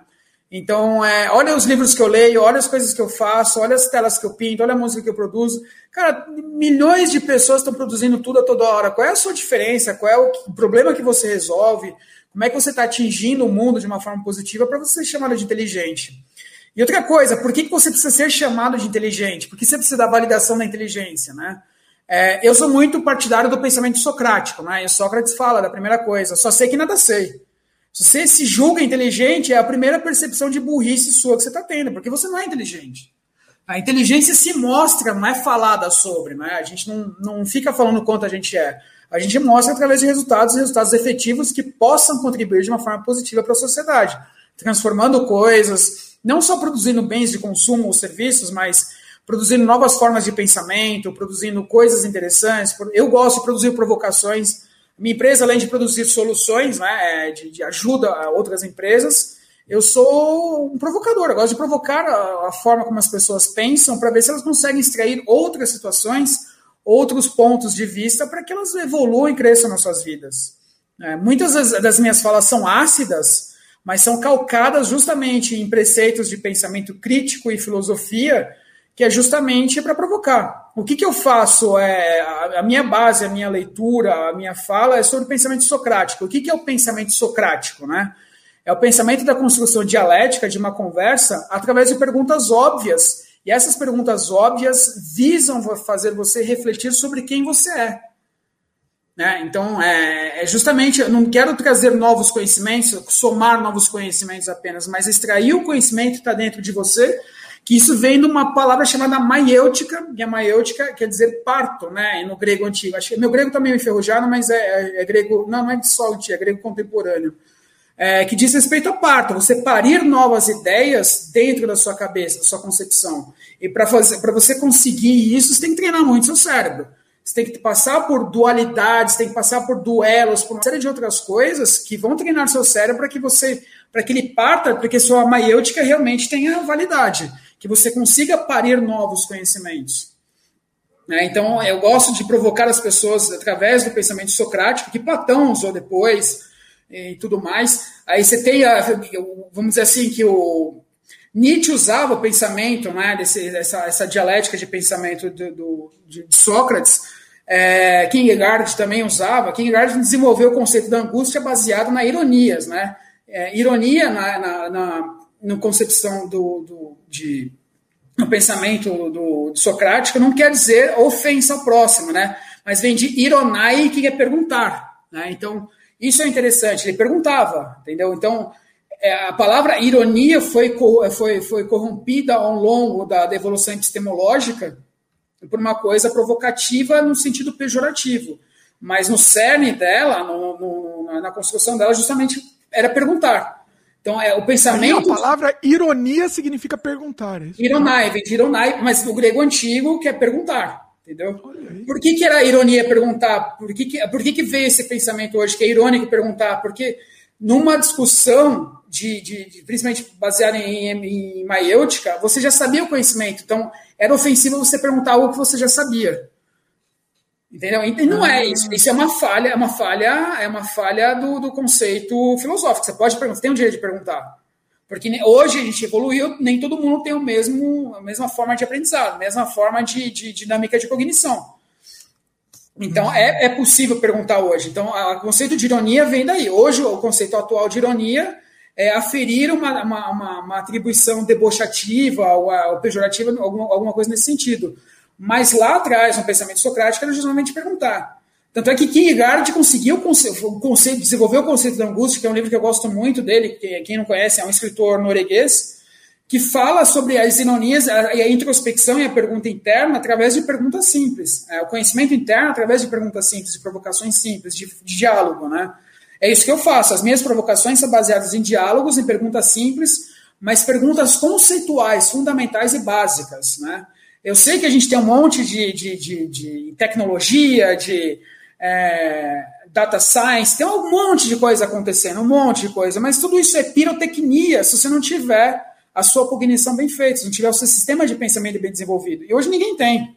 Você pode ser um data scientist de, de, de última categoria, um programador, um dev, o, o que for, mas se você não tiver conceitos básicos, lógicos, argumentativos, tudo isso aí não vai servir para absolutamente nada absolutamente nada. Você já teve problema com, a, com, a, com as suas provocações, assim? É... Graças a Deus tive vários. Recebeu, não, não vários, aceitou, assim? Tenho vários, e é bom assim que não aceite. Assim, não, não tô certo, não é, não é que eu estou certo ou errado, é minha visão não, Não, não, tô dizendo não aceitou de levar para o outro lado, levar. levar toda pro... hora, toda hora, toda hora, acontece direto. Olha aí. E eu não estou nem um pouco preocupado, entendeu? nem um pouco Estamos aí para isso. Exatamente, eu não estou nem um pouco preocupado. Obviamente que se tiver assim alguma coisa, uma validade. E assim, você vê que a discussão já está errada quando alguém te atribui um adjetivo, né? Que na boa discussão lógica não existe adjetivo. Então você vê que a pessoa não tem conhecimento de lógica argumentativa quando ela usa adjetivo. Então você vê, você vai calibrar o nível da discussão ali, entendeu? Ah, você, é, é burro, aquilo, você, que é burro. É, você é livre, você é capitalista, você é comunista. Aí quando a pessoa começa a usar adjetivo, é, é, é a coisa mais simples que ela pode te oferecer dentro de uma discussão. Entendeu? É a coisa mais simples, é o refúgio mais simples. Existe uma escala em pensamento crítico que vai de 1 a 6, uma gradação, e as pessoas que começam os seus argumentos com adjetivos estão geralmente no nível 0 ou nível 1, um. estão muito, uh, tem muito caminho para ser percorrido. Então, assim, quando, depende, assim, eu estudo quem vai, é, quer discutir ou propor uma discussão comigo, pela qualidade das palavras que ela usa. Você sabe que caminho que ela vai dar. Você, você conhece a inteligência linguística dela pelo simples fato de ela abrir a boca. Você sabe como ela vai manipular a informação através de como ela opera linguisticamente. Se não tem lógica linguística, já chega com com atribuições sem saber, sem lá. Atribuição é uma conclusão. Se você quer concluir, o adjetivo é uma conclusão. Se você quer concluir antes da hora, você não tem ou estofo ou tem preguiça de levar a discussão até o fim. Então nem me incomoda, eu conduzo essa é, conversa para um outro caminho. Mas tem, tem, também discussão que não vai até o fim, né? Depende, tem discuss... depende do, do escopo da discussão. Qual é o escopo da discussão? Não, não, não sei. Por exemplo, vou dar um exemplo. A própria discussão que a gente estava no meio da conversa aqui, falando das riquezas. Por exemplo, não, não, não, é uma discussão que, que não. Assim, não sei se tem, teria fim, entendeu? Cada momento vai, vai ter um novo argumento e, e enfim, não sei, não sei. O que, que você acha? Eu acho assim, é, o que a gente está fazendo é expondo ideias. Não tem certo ou não tem errado. Tem consequências. A, a é. exposição de ideias tem consequências. Você tem que ver o que é mais amigável dentro desse espectro de, de espectro de consequências para você. O que, que você vai. O que, que as pessoas tiram de útil daqui e o que, que eu estou tirando de útil dessa, dessa conversa. Até, é, até o momento que continua sendo produtivo, né? A, a conversa tem que, tem que ser produtiva, né? Dimitri, a partir do momento que eu entrar num conflito de ideias com você, a gente não faz mais live. Isso não vai acontecer. Você é uma pessoa Sim. que você é uma pessoa que, assim, eu me sinto muito confortável falando porque a gente mantém o um nível de elegância intelectual necessária para que a gente produza ideias. Sim. Eu sei que você nunca vai me atacar. E, e é isso, é, e é o conflito que é legal. É o conflito que move, né? É, o ser humano não é feito de paz e nunca vai ser de paz. A gente querer paz para o mundo é uma grande bobagem. A gente que o, o, ser humano é feito de conflito e a gente tem que saber lidar com os conflitos de forma adequada. Essa, essa é a questão. Porque o conflito é nato. Você quer mudar uma coisa que a natureza demorou muito tempo para produzir? Não vai. O conflito, o conflito é um encadeamento biológico, ele é neurológico nosso. Ele não é só comportamental. Porque a gente, até pouco tempo atrás, a gente ou corria ou morria, a gente caçava coisa grande. É o cérebro reptiliano que está lá. Isso é conflito. A gente tem que ter o conflito. Se a gente tiver conflito, a gente morre. Morre assim na primeira oportunidade. A questão e é o é conflito é... que, que move o mundo, né? O que move o mundo. Que eu diria o conflito e a relação que nós temos de uma forma lógica em relação ao conflito. Como é que a gente resolve o conflito? Entendeu? Como é que, como é que chega numa negociação em que todo mundo sai satisfeito ou que pessoas percam menos do que deveriam? Entendeu? É, essa, essa é a questão. É isso que é essa, essa, essa balança. Essa, essa é a sofisticação que a sociedade precisa, e não com esses movimentos, eu quero paz, todos pela paz, isso não vai existir, não tem como não tem como. É o caminho mais óbvio e mais pirotécnico em termos de aparecer, de reconhecimento, de validação, do que realmente é, sentar a mão na massa e querer fazer as coisas acontecerem. Quer mudar o, a programação mental, isso ninguém quer. Agora, sair de camiseta branca, pombinha, de mão dada, abraçando árvore, nada. Cara, isso não vai trazer paz nunca, meu, nunca. Ah, eu quero paz na revista, aquela puta revista cara, não sei o que lá, de branco, aquela puta cara, tipo, blazer, fala, não, sou pela paz, sou pela paz. Cara, não, cara, não. Então, agora eu vou, vou te pegar, Daniel. Uma, uma, uma, um outro programa, você estava falando de desobediência geral lá, você falou que de repente um movimento assim todo mundo lá de branco, de repente sujo de vermelho, de sangue, assim, ia dar, e talvez desse um resultado. Se você quer me pegar, pega, recupera o argumento por completo, não é? Esse não é o argumento completo. Vai lá, então vai, repete aí, vai lá. Você quer me pegar, então pega forma não, Então vai. Você lembra? Você lembra, não? Lembro. Um milhão de pessoas acampadas, acampadas na Avenida Paulista, travando o sistema econômico de branco. E por que de branco? Se a polícia bater, qualquer outra pessoa bater, vai manchar de sangue e vai denotar que o Estado está usando de violência no movimento de paz. Então não é figuraçãozinha de pombinha, é uma ação estratégica com, visando uma, uma, uma tendo, é, almejando uma visibilidade, e essa visibilidade vai contra um sistema de status quo. É, é, exatamente. É, é, o, é a ação, né, na verdade. É a ação. Por que de branco? A estratégia do branco é se manchar de sangue e o mundo inteiro vai ver que a polícia está sentando a porrada em quem está em paz. É estratégia. Não é eu, eu, eu, eu, sabia que você, eu sabia, só, eu só quis te provocar mesmo. Né? Eu também estou provocando aqui. Então, estamos aqui. É, ó, deixa eu ir para os comentários aqui. A Adriana Rosa comentou aqui, né? Mas o grande barato dos debates é causar reflexão. E ela complementa: não ter fim é muito interessante. É, os conflitos nos tiram da zona de conforto. Sim, sim. É, o conflito, sim, tira muita gente da zona de conforto, mas é, tudo que eu penso tem que ser estratégico, né? Não é só tirar da zona de conforto por tirar. Você tem que ter uma razão, um objetivo, se autoconhecer, ter conceitos e preceitos de pensamento crítico para que as coisas aconteçam. É, se você não tiver uma estratégia, um pensamento e clareza sobre o que você está fazendo, nada vai funcionar. É, é, ação pela ação em si. Isso não leva a nada. Né? É. Tudo tem que ser pensado. Que a gente, que a gente que eu falo, a gente é enquanto humanidade em geral tem preguiça de pensar. É uma preguiça, quer viver na inércia, quer viver culpando os outros, falar que o outro é rico, eu sou pobre, desigualdade no mundo, tal, tal. Cara, tudo isso já é sabido, beleza. O que você vai fazer em relação a isso? Não é um conhecimento novo. Como é que a gente sofistica a solução em prol desses, desses, dessas, dessas premissas? Isso já foi falado, não é novidade nenhuma, é só repetir o mais do mesmo. Tá? E, e qual é a nossa inteligência, a nossa contribuição para que isso seja mitigado ou melhore?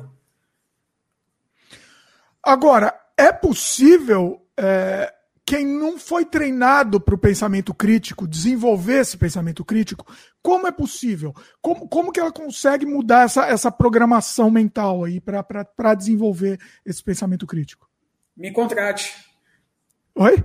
Me contrate.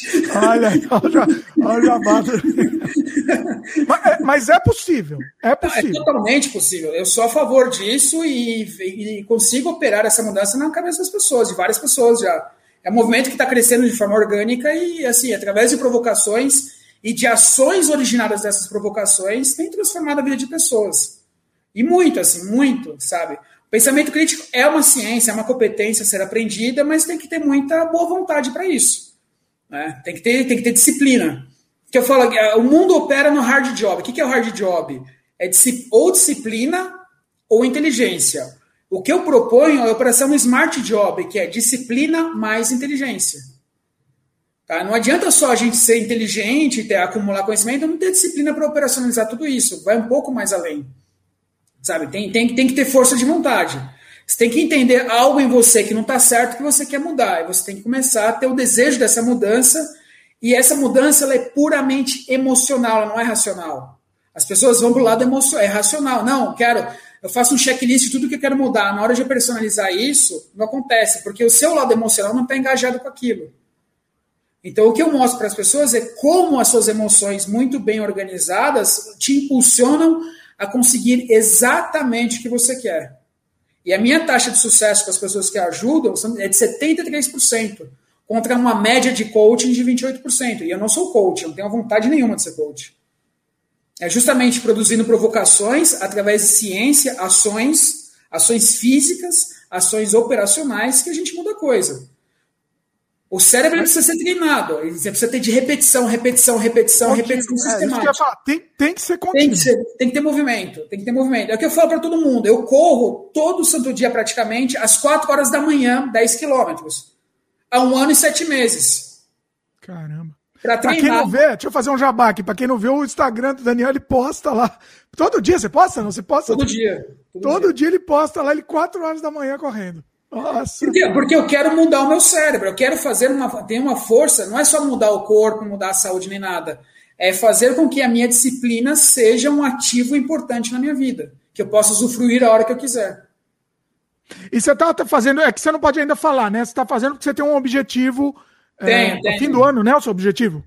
Não, posso até falar agora. O objetivo. Pode falar? Posso, posso. É, é, escalar o Aconcagua, uma pessoa normal como eu, que não sou alpinista, não sou profissional da área, vou escalar a segunda maior montanha do mundo para provar que pessoas normais podem fazer coisas extraordinárias desde que elas se organizem para isso. E a minha missão de vida é 28 de dezembro agora, no final do ano. E a minha missão de vida, enquanto é, é, mostrar para as pessoas que há caminhos viáveis, é passar por experiências transformadoras, dadas como difíceis, para provar para as pessoas que é possível desde que elas se organizem, qualquer forma de experiência. Tem outras coisas que estão por vir ainda, não é só a Concagua, esse movimento começa na Concagua, não acaba na Concagua, que tem um grau de dificuldade mais ascendente, que é justamente falar, meu, se você quiser, se você materializar esse pensamento, você vai lá e faz. Se você descontaminar de todo esse drama, que eu queria falar depois, acho que é o próximo passo, que é o drama que a gente vive, né? A gente até fala um pouco sobre o consumo artístico, em, em especial, é, quando você se, se despe de algumas coisas que permeiam a tua vida, tudo melhora. Tudo melhora na tua vida. Absolutamente tudo.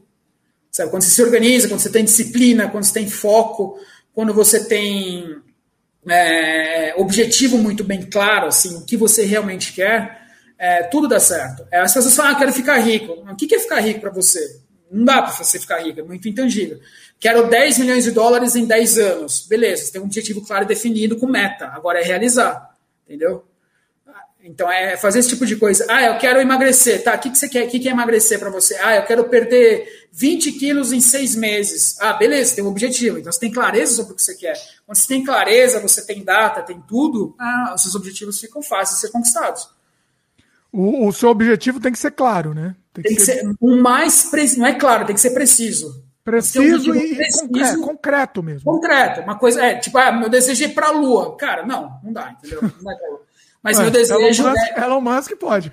Não, tudo bem. Né? É, tu, se você se preparar desde que ele se prepara, que o cara é complicadinho pra caramba, o cara é casca grossa pra caramba.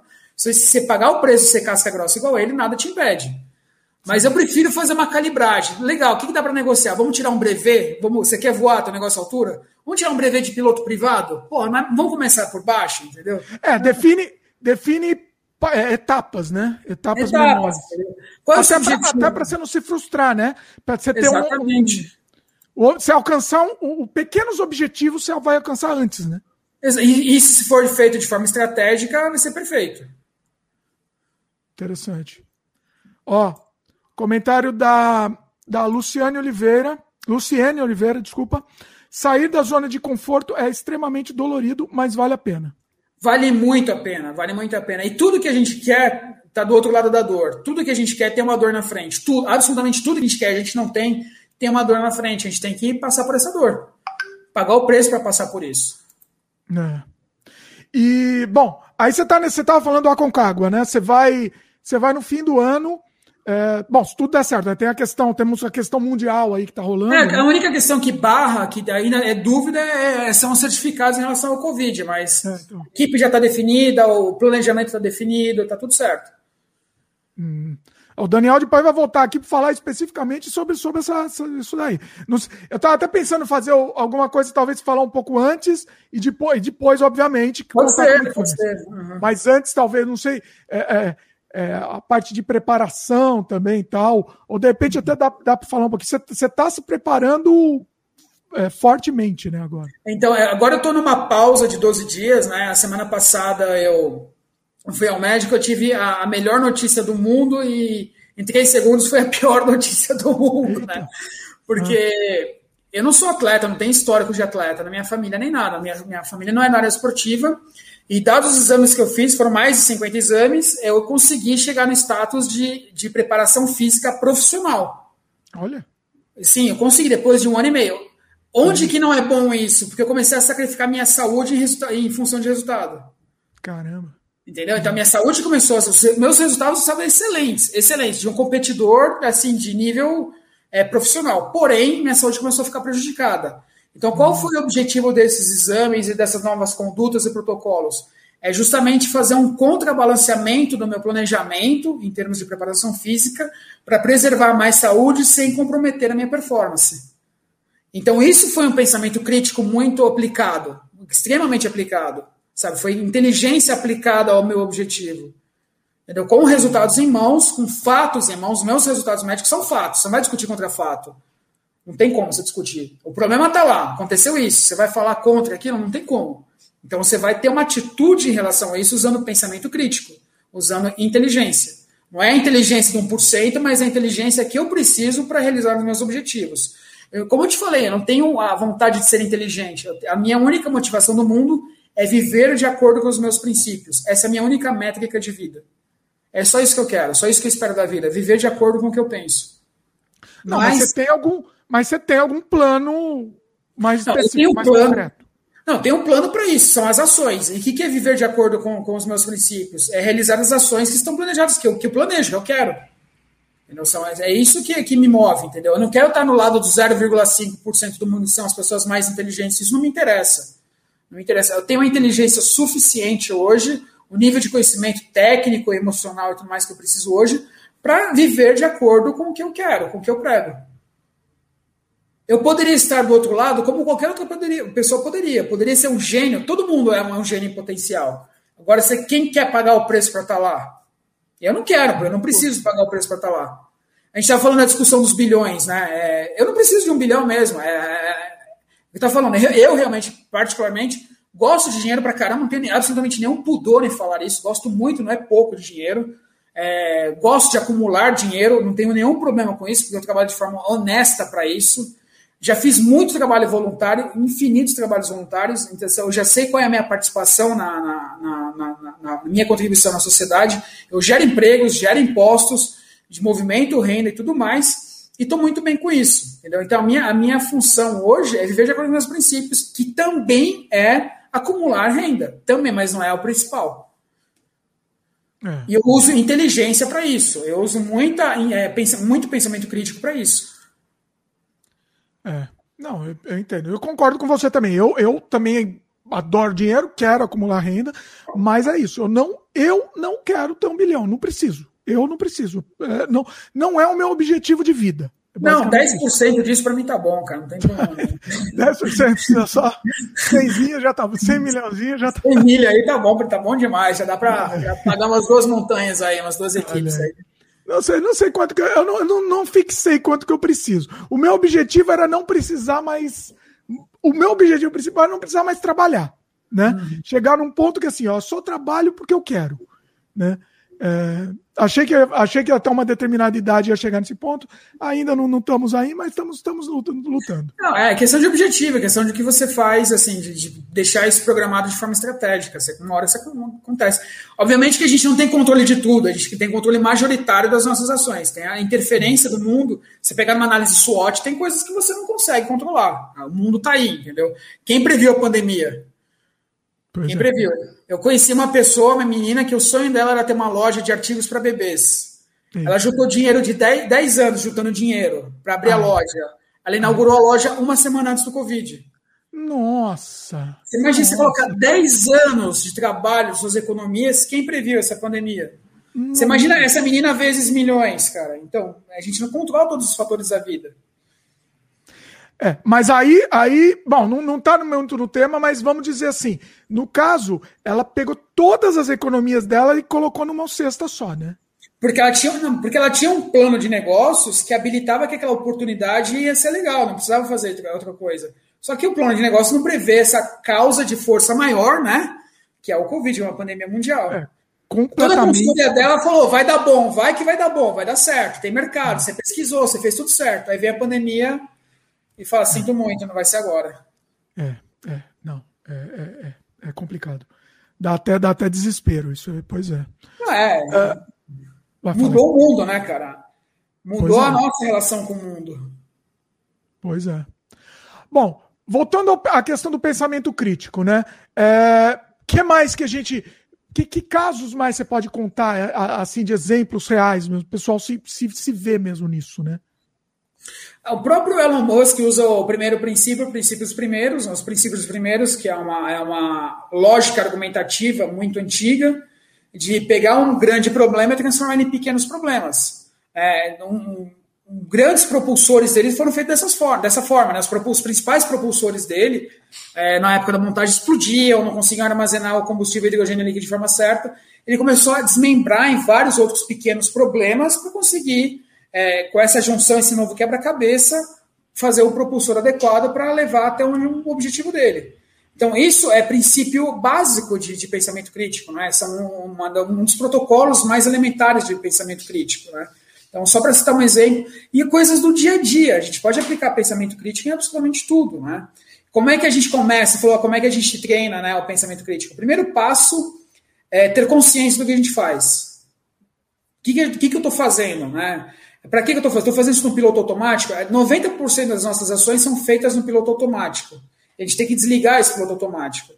Quando você está voando, você está no avião lá, todo avião, tirando a decolagem, o pouso, e alguns, alguns casos também, é, são operados de forma no piloto automático. Você traça uma rota, um plano de voo antes em solo, você programa o computador, decolou, ele vai lá.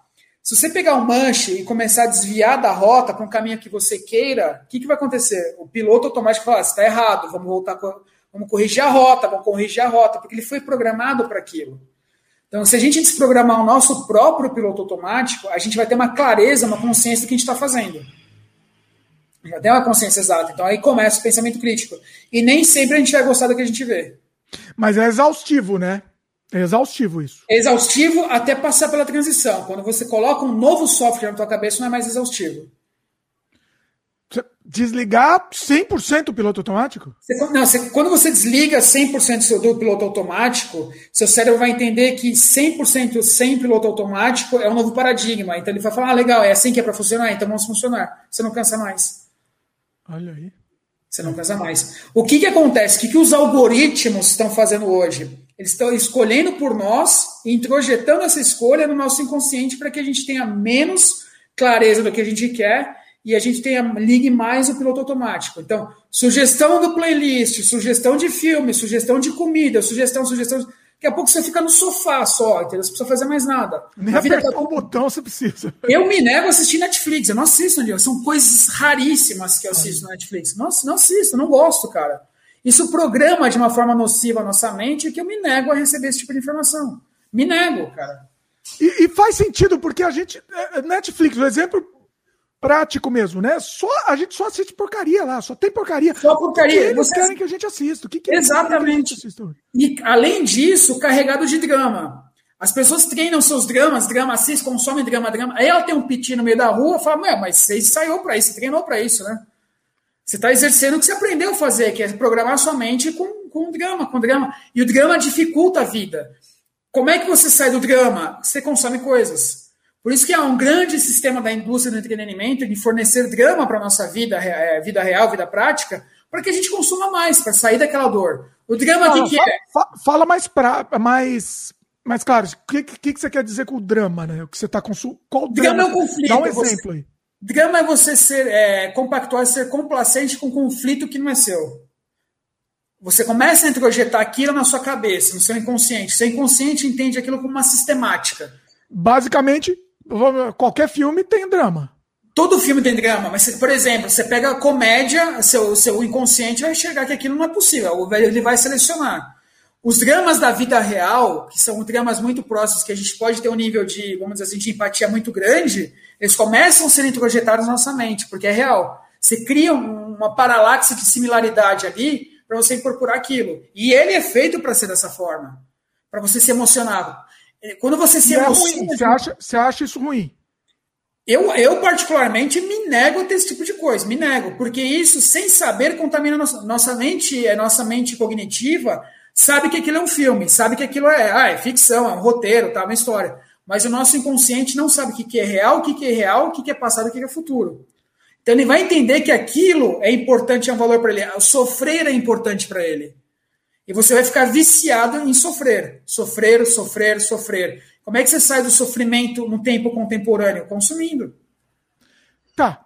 Então vamos lá, vou provocar, hein? Tô também para provocar. É, a ideia é essa. O, o, eu acho que a grande maioria do público não consome o drama.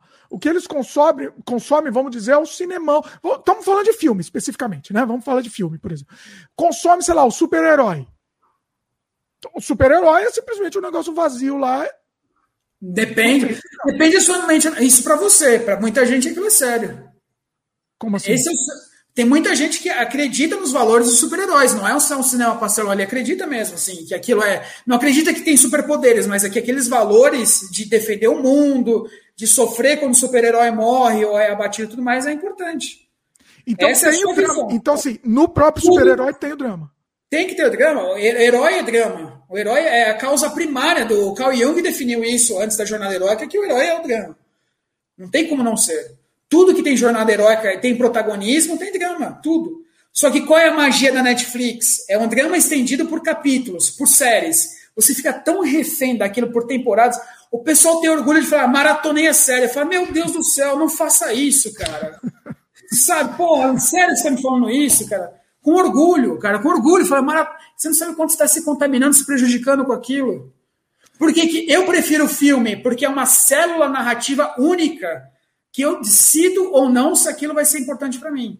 É, eu sempre falo isso. A, a, a, série é o pior, é o pior. É, é o vício. As pessoas não.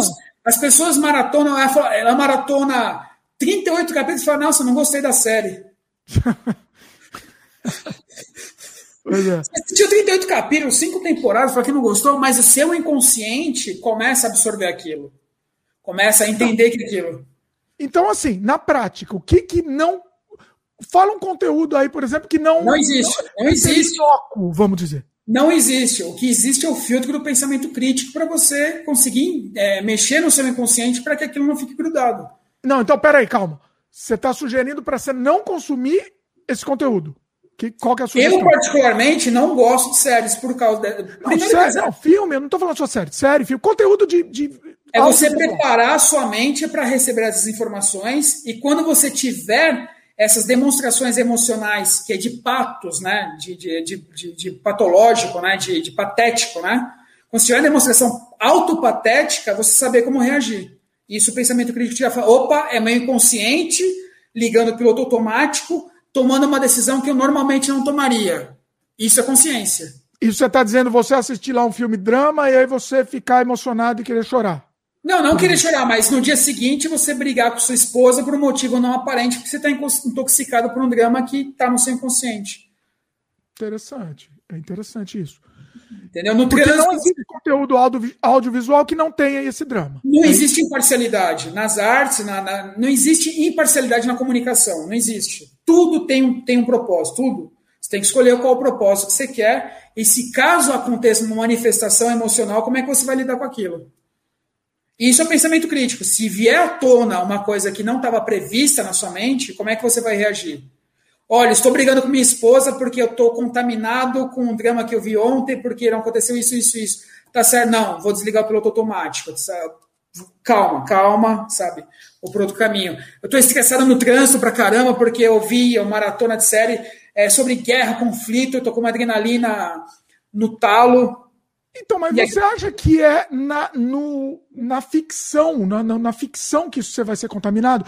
Eu, pessoalmente, acho que você ficar vendo notícia, ficar vendo, sei lá, da Atena, você vai ser muito mais contaminado.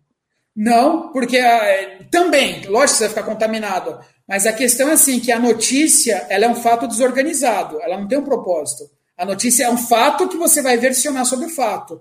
A ficção, ela é orquestrada para ter um objetivo, que eu acho que é mais nefasto. Ela tem um objetivo, ela tem uma precisão. Ele é orquestrado também para mexer com você. Então, citando não, da... ele tem que mexer, não, ele tem que mexer em si, mas é em cima de um fato, que eu acho que é mais nefasto você criar isso do zero. O fato já existe lá. O, jornal, o jornalismo ele só, ele só existe porque aconteceu alguma coisa, é o fato. Ele vai maquiar, vai fazer uma série de outras coisas em função do fato, mas tem que acontecer o fato. Se não tiver notícia, não tem jornalismo. Se não tiver o fato, não tem jornalismo. Eu acho que é muito pior você manipular isso através do nada, através de ideias com objetivos claros e definidos de criar uma, uma, um arcabouço emocional para promover um comportamento nas pessoas.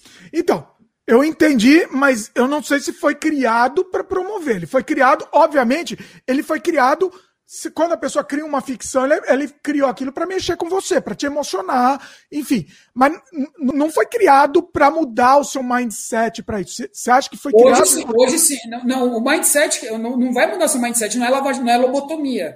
Mas ele vai te induzir a, uma, a um comportamento de consumo. Isso é, isso é, assim, há 50 anos que acontece já. Isso vai. A Disney faz isso, as, os grandes, a MGM faz isso, todos os grandes blockbusters fazem isso, tudo te induz a um comportamento de consumo. Para você ter uma ideia, o Top Gun, sabe o filme Top Gun, a primeira versão? Sim. Sabe por que ele foi feito? Que tinha uma baixa de alistamento na aeronáutica americana. Ah. Aquele filme, depois daquele filme, o que aconteceu? Aumentou em 400, 500% o alistamento na aeronáutica. Olha aí. Entendeu? É esse tipo é. de. É esse, é esse tipo de comportamento. Vamos, vamos trazer isso para jogo, por exemplo. Jo aqueles jogos de guerra, Call of Duty, essas coisas, são tem uma parcela aí financiada pelo, pelo, pelo exército é, dos Estados Unidos, por exemplo. Né? Eles, eles ajudam isso, eles incentivam essa produção, porque eles sabem que vai trazer, angariar mais, mais novos. Sim, então, é, é, esse sistema que eu estou falando, entendeu? E é aí que o pensamento crítico te tira dessas armadilhas. É. O pensamento crítico te, te livra desses, desses, desses mecanismos que eu vejo são muito baratos, são para quem é treinado, isso é muito visível, muito óbvio, mas para quem não é treinado, quem não é da área de comunicação, cai fácil nisso. Entendeu? Música, né? Música, nossa senhora, cara, tem assim milhões de exemplos de que pode, de, de, de, de como influencia o nosso sistema e hábito de consumo, né? Isso desde os Beatles, né? Sim. Os, os Beatles e os Rolling Stones eram projetos, né? Eles não eram músicos, eram boys bands financiados por grupos que tinham objetivos claros definidos.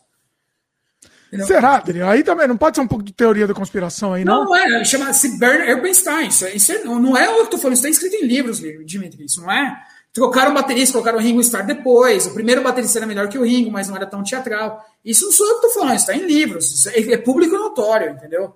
Não vai falar aí, que o Paul McCartney nem morreu, não, né? Não, não, não. E qual foi a antítese disso, de um projeto que era o oposto à concorrência disso? Os Rolling Stones. É, é, um era o, o certinho, o outro era o. o Exato. É o yin yang da época. Qual você quer, é isso? Você, você pega. A Iwana, é o yin yang, era o oposto, entendeu? Para deixar as opções para você, qual que você vai consumir aí, né? É, isso. é mesmo, não tem diferença de Beatles no começo de carreira e Anitta. Não tem. Não olha, tem, olha, essa, Daniel, essa aqui, não eu vou forte essa daqui, porque essa vai, vai, vai gerar, vai, essa vai ser boa. Vai, vamos lá, vamos analisar então. É muito simples, Dimitri. Vamos lá. É, I wanna hold your hand. Eu quero segurar sua mão, eu quero segurar sua mão. É um padrão hipnótico, que na minha, na minha concepção não tem nenhuma diferença de patati patatá. Sabe patati patatá? As letras dos Beatles no começo da época, às vezes eu acho que patati patatá um pouco mais inteligente que Beatles, mas tudo bem. Sabe? Eu quero segurar sua mão, eu quero segurar sua mão. Eu quero... Você diz oi, eu digo tchau. You say hello, and I say... You say goodbye, say hello. Você diz oi, eu digo tchau. Você diz oi, eu digo tchau. Põe maquiagem e põe no picadeiro. É patati patatá, não tem diferença. É. É, é, é um produto, né? Era um produto. É um produto. Mas depois eles evoluíram, né? Quando, quando, quando Bob Dylan falou, vocês vão ficar nessa quanto tempo? Vocês vão ficar nesse mundinho há quanto tempo? Quem, o, grande, o grande impulsionador da virada dos Beatles, que depois veio o Robert Soul, veio o Sargent, principalmente o Sgt. Peppers, né, foi o Bob Dylan que deu aquela puta alfinetada nele. Ele falou: vocês vão ficar brincando essa merda até quando? Entendeu? Vocês vão ficar fazendo isso até quando? Entendeu? Tem uma frase célebre do Paul McCartney, do, do, do John Lennon, junto com o Paul McCartney, falou: agora nós vamos compor uma jacuzzi. Entendeu? Muito bom, muito bom. Sabe? Então, o que, que os Beatles faziam? Eles desenvolviam padrões hipnóticos de dança de rebeldia na época, uma rebeldia muito é, dentro de contexto, para poder vender. O que, que a Anitta faz? É um projeto de padrões hipnóticos, usando o corpo, obviamente que é um outro contexto, para poder vender. Tudo que, que, que, essas bandas de sucesso fazem é, são muito bem planejados. São, são ações muito bem orquestradas. eu acho que o pessoal continua ouvindo a gente. Comenta aí, pessoal, se vocês estão ouvindo a gente. Ah, voltou? Você voltou? Ah, voltou. Voltei, voltei. O... Mas você acha que isso foi deliberado por quem? Pelos próprios Beatles ou por, por alguém por trás? é um, pouco, é um pouco de, de cada. É um pouco de cada, né? Isso devido, assim, tem, obviamente você tem o, as vontades, as motivações musicais, que principalmente Paul McCartney e o, e o John Lennon, que se conheciam na infância. E depois entrou o George Harrison, né, um pouco depois. O Ringo Starr, tipo, não era nem o melhor baterista da banda, né? O melhor baterista da banda era o Paul McCartney, né? Só que ele tinha uma função ali figurativa importante. O primeiro baterista foi demitido da banda, o próprio Bernard Bernstein mudou isso, né? Que colocar um outro baterista. E a Apple, né, a gravadora da época, financiou esse projeto, né, para que fosse tivesse um briefing a ser cumprido daquilo. Entendeu?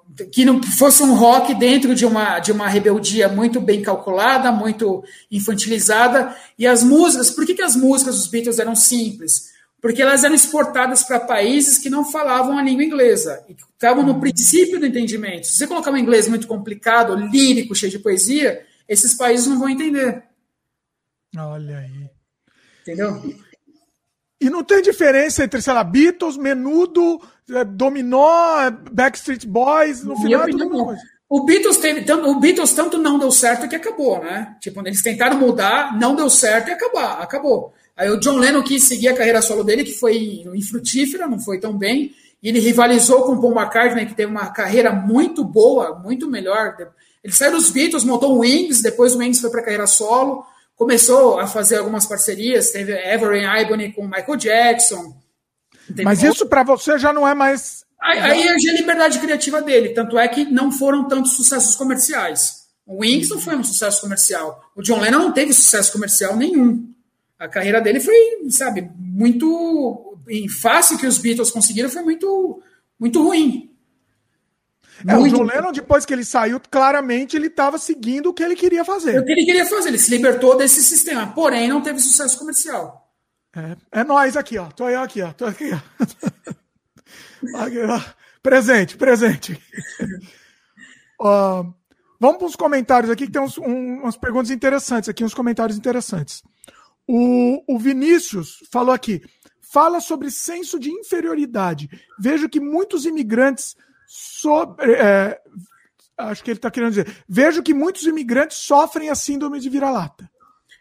Uh, sim, a partir do momento que você está imigrando, né, indo para outro lugar, você já não é pertencente àquele lugar, né? Você já é um estrangeiro daquilo, já é uma situação difícil, né? A imigração é um processo de um choque psicológico muito grande. Você está indo para uma outra área, você não é nativo daquela área, você teve que abrir mão da sua área, né? Então, você está num momento de transição que você vai ter que provavelmente começar do zero no, novo, no novo lugar. Isso é muito difícil. É, se você não tem isso planejado, ou você vai já de, uma, de um status mais elevado, é muito complicado. Você sempre vai ser estrangeiro em qualquer lugar, sempre, não adianta. Sempre, se você não é nativo, você sempre vai ter que viver com isso. É o preço que você paga para viver num outro lugar. Isso é normal, você tem que aceitar. É. Tá? é, você nunca vai se sentir Nunca pertencer àquele lugar. E também tem a síndrome contrária, que quando você, se você voltar para sua casa, você não vai se sentir confortável em casa. Exatamente. Exatamente. É, Você que... não, não, pertence mais a lugar nenhum, né? Assim, Leia o meu livro de interculturalidade que eu explico muito bem esse fenômeno. Ah, o Jabai. O link está tá aqui embaixo na, na descrição também. Legal. É, mais comentário aqui. O, o Rafael Adão chegou aqui, falou que está chegando atrasado, e aí ele faz uma pergunta. É, se existem outros exemplos em jogos. É, jogos de, de, em termos de manipulação, ele está querendo dizer? Eu, eu acho que ele está querendo dizer, né? Daquele assunto que a gente estava falando. Isso, de... eu creio que sim, é de jogos financiados com outros propósitos.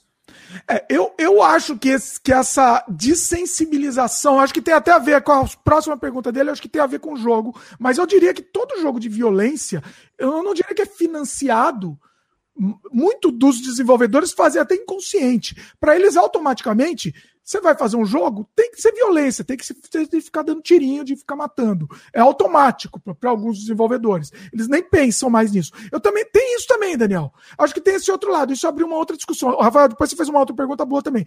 Mas a, a questão do piloto automático para o desenvolvedor, para o desenvolvedor, criador de conteúdo, enfim, é, é ele não pode tá, ele pode não estar tá pensando isso diretamente, mas para ele, ele, ele se alimentou tanto daquilo sei lá, jogo. Ele só jogou jogo de ficar dando tirinho.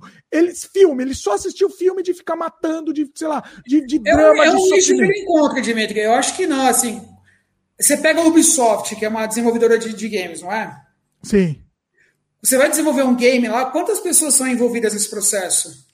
Não, mas de, a, a, direção, o controle criativo são poucos. Não, são poucos, mas assim, é, tem, é, é, é o processo de, de, Eu não diria que são poucos, assim, mas até chegar no, nessa aprovação, você tem que responder algumas necessidades mercadológicas, não, não são só da inconsciência do cara. Você tem um briefing a ser respeitado, porque envolve milhões, milhões Sim. e milhões. O desenvolvimento de jogo é muito caro, é caríssimo. Então Sim. eu não acredito que seja só, tipo, os jogos mais independentes, pode ser que isso aconteça. Agora, os jogos das grandes indústrias, eu não acredito que isso aconteça, não. Acho que eles respondem sim a motivações mais mercadológicas do que o piloto automático de quem aprova e quem não aprova. Não adianta o cara falar, eu aprovo, ou não aprovo isso, o que, que ele vai falar para as outras 150 pessoas? Como é que ele justifica essa decisão para as outras 150 pessoas? Não, eu concordo totalmente. O que eu estou dizendo é exatamente isso. Assim, é mais o mercado que dita o gosto dele, vamos dizer, né? Ó, 90% do mercado, 90% das, das, dos bens de consumo nossos são ditados pelo mercado hoje, cara. Então, mas, mas é isso que eu estou dizendo, Daniel. É, as pessoas, é o Tostines aí, né? Não, não, o negócio, sei lá, não tem a violência. A gente tá falando de jogo, mas pode ser filme, pode ser qualquer coisa. O, inclusive, a próxima pergunta do Rafael também é em cima disso. Mas é, eu vou até fazer a pergunta dele, porque tem a ver com isso. O, o Rafael Adão perguntou aqui, né? Outra parada que percebe é dis, dis, de sensibilização em filmes e jogos violentos, que pegam, às vezes, buscando cada vez mais obras viscerais. É, é, é isso. A violência, a gente sabe que vende, né? Mas é nicho, não é, não é, não é todo mundo que consome, é o nicho, não é a maioria. Não, não, não tô falando violência extrema. É, é padrão. Geral, o, jogo, geral. Uhum. o jogo padrão é jogo de você matar a pessoa, de você dar tirinho e matar. É, é o padrão de jogo o, o outros, outros tipos de jogos mais reflexivos que são o nicho. Em termos de jogo, o padrão é dar tirinho, dar porrada. Filme também, o padrão é você dar soquinho. Do super-herói lá, você dá soquinho. Esse é o padrão. Certo? Não, eu não vejo assim. Se a gente pegar pela Netflix, os padrões não são filmes de super, super, não são filmes de universo fantástico, são filmes de dramas reais.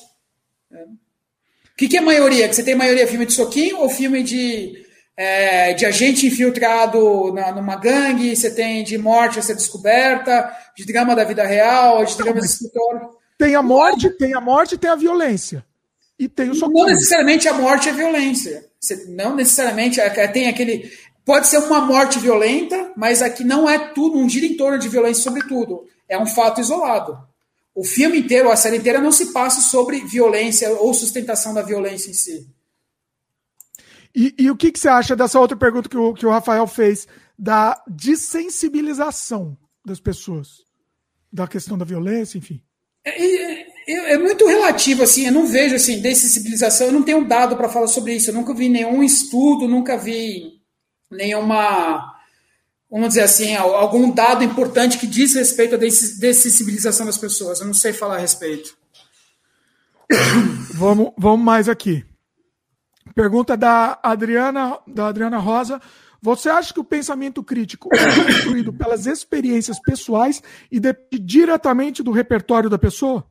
Não, mas não, não, não. É, a ciência, se ela tiver. É, ninguém desenvolve. A gente não tem uma protogênese de conhecimento de, de, de pensamento crítico, não. O pensamento crítico é uma habilidade a ser adquirida. Você tem que saber é, olhar com, com, com, com as ferramentas filosóficas adequadas para aquilo. Não é todo mundo que tem isso. O pensamento crítico é um conjunto organizado de conhecimento que você vai franquear, você vai adquirir aquilo e aplicar no seu dia a dia.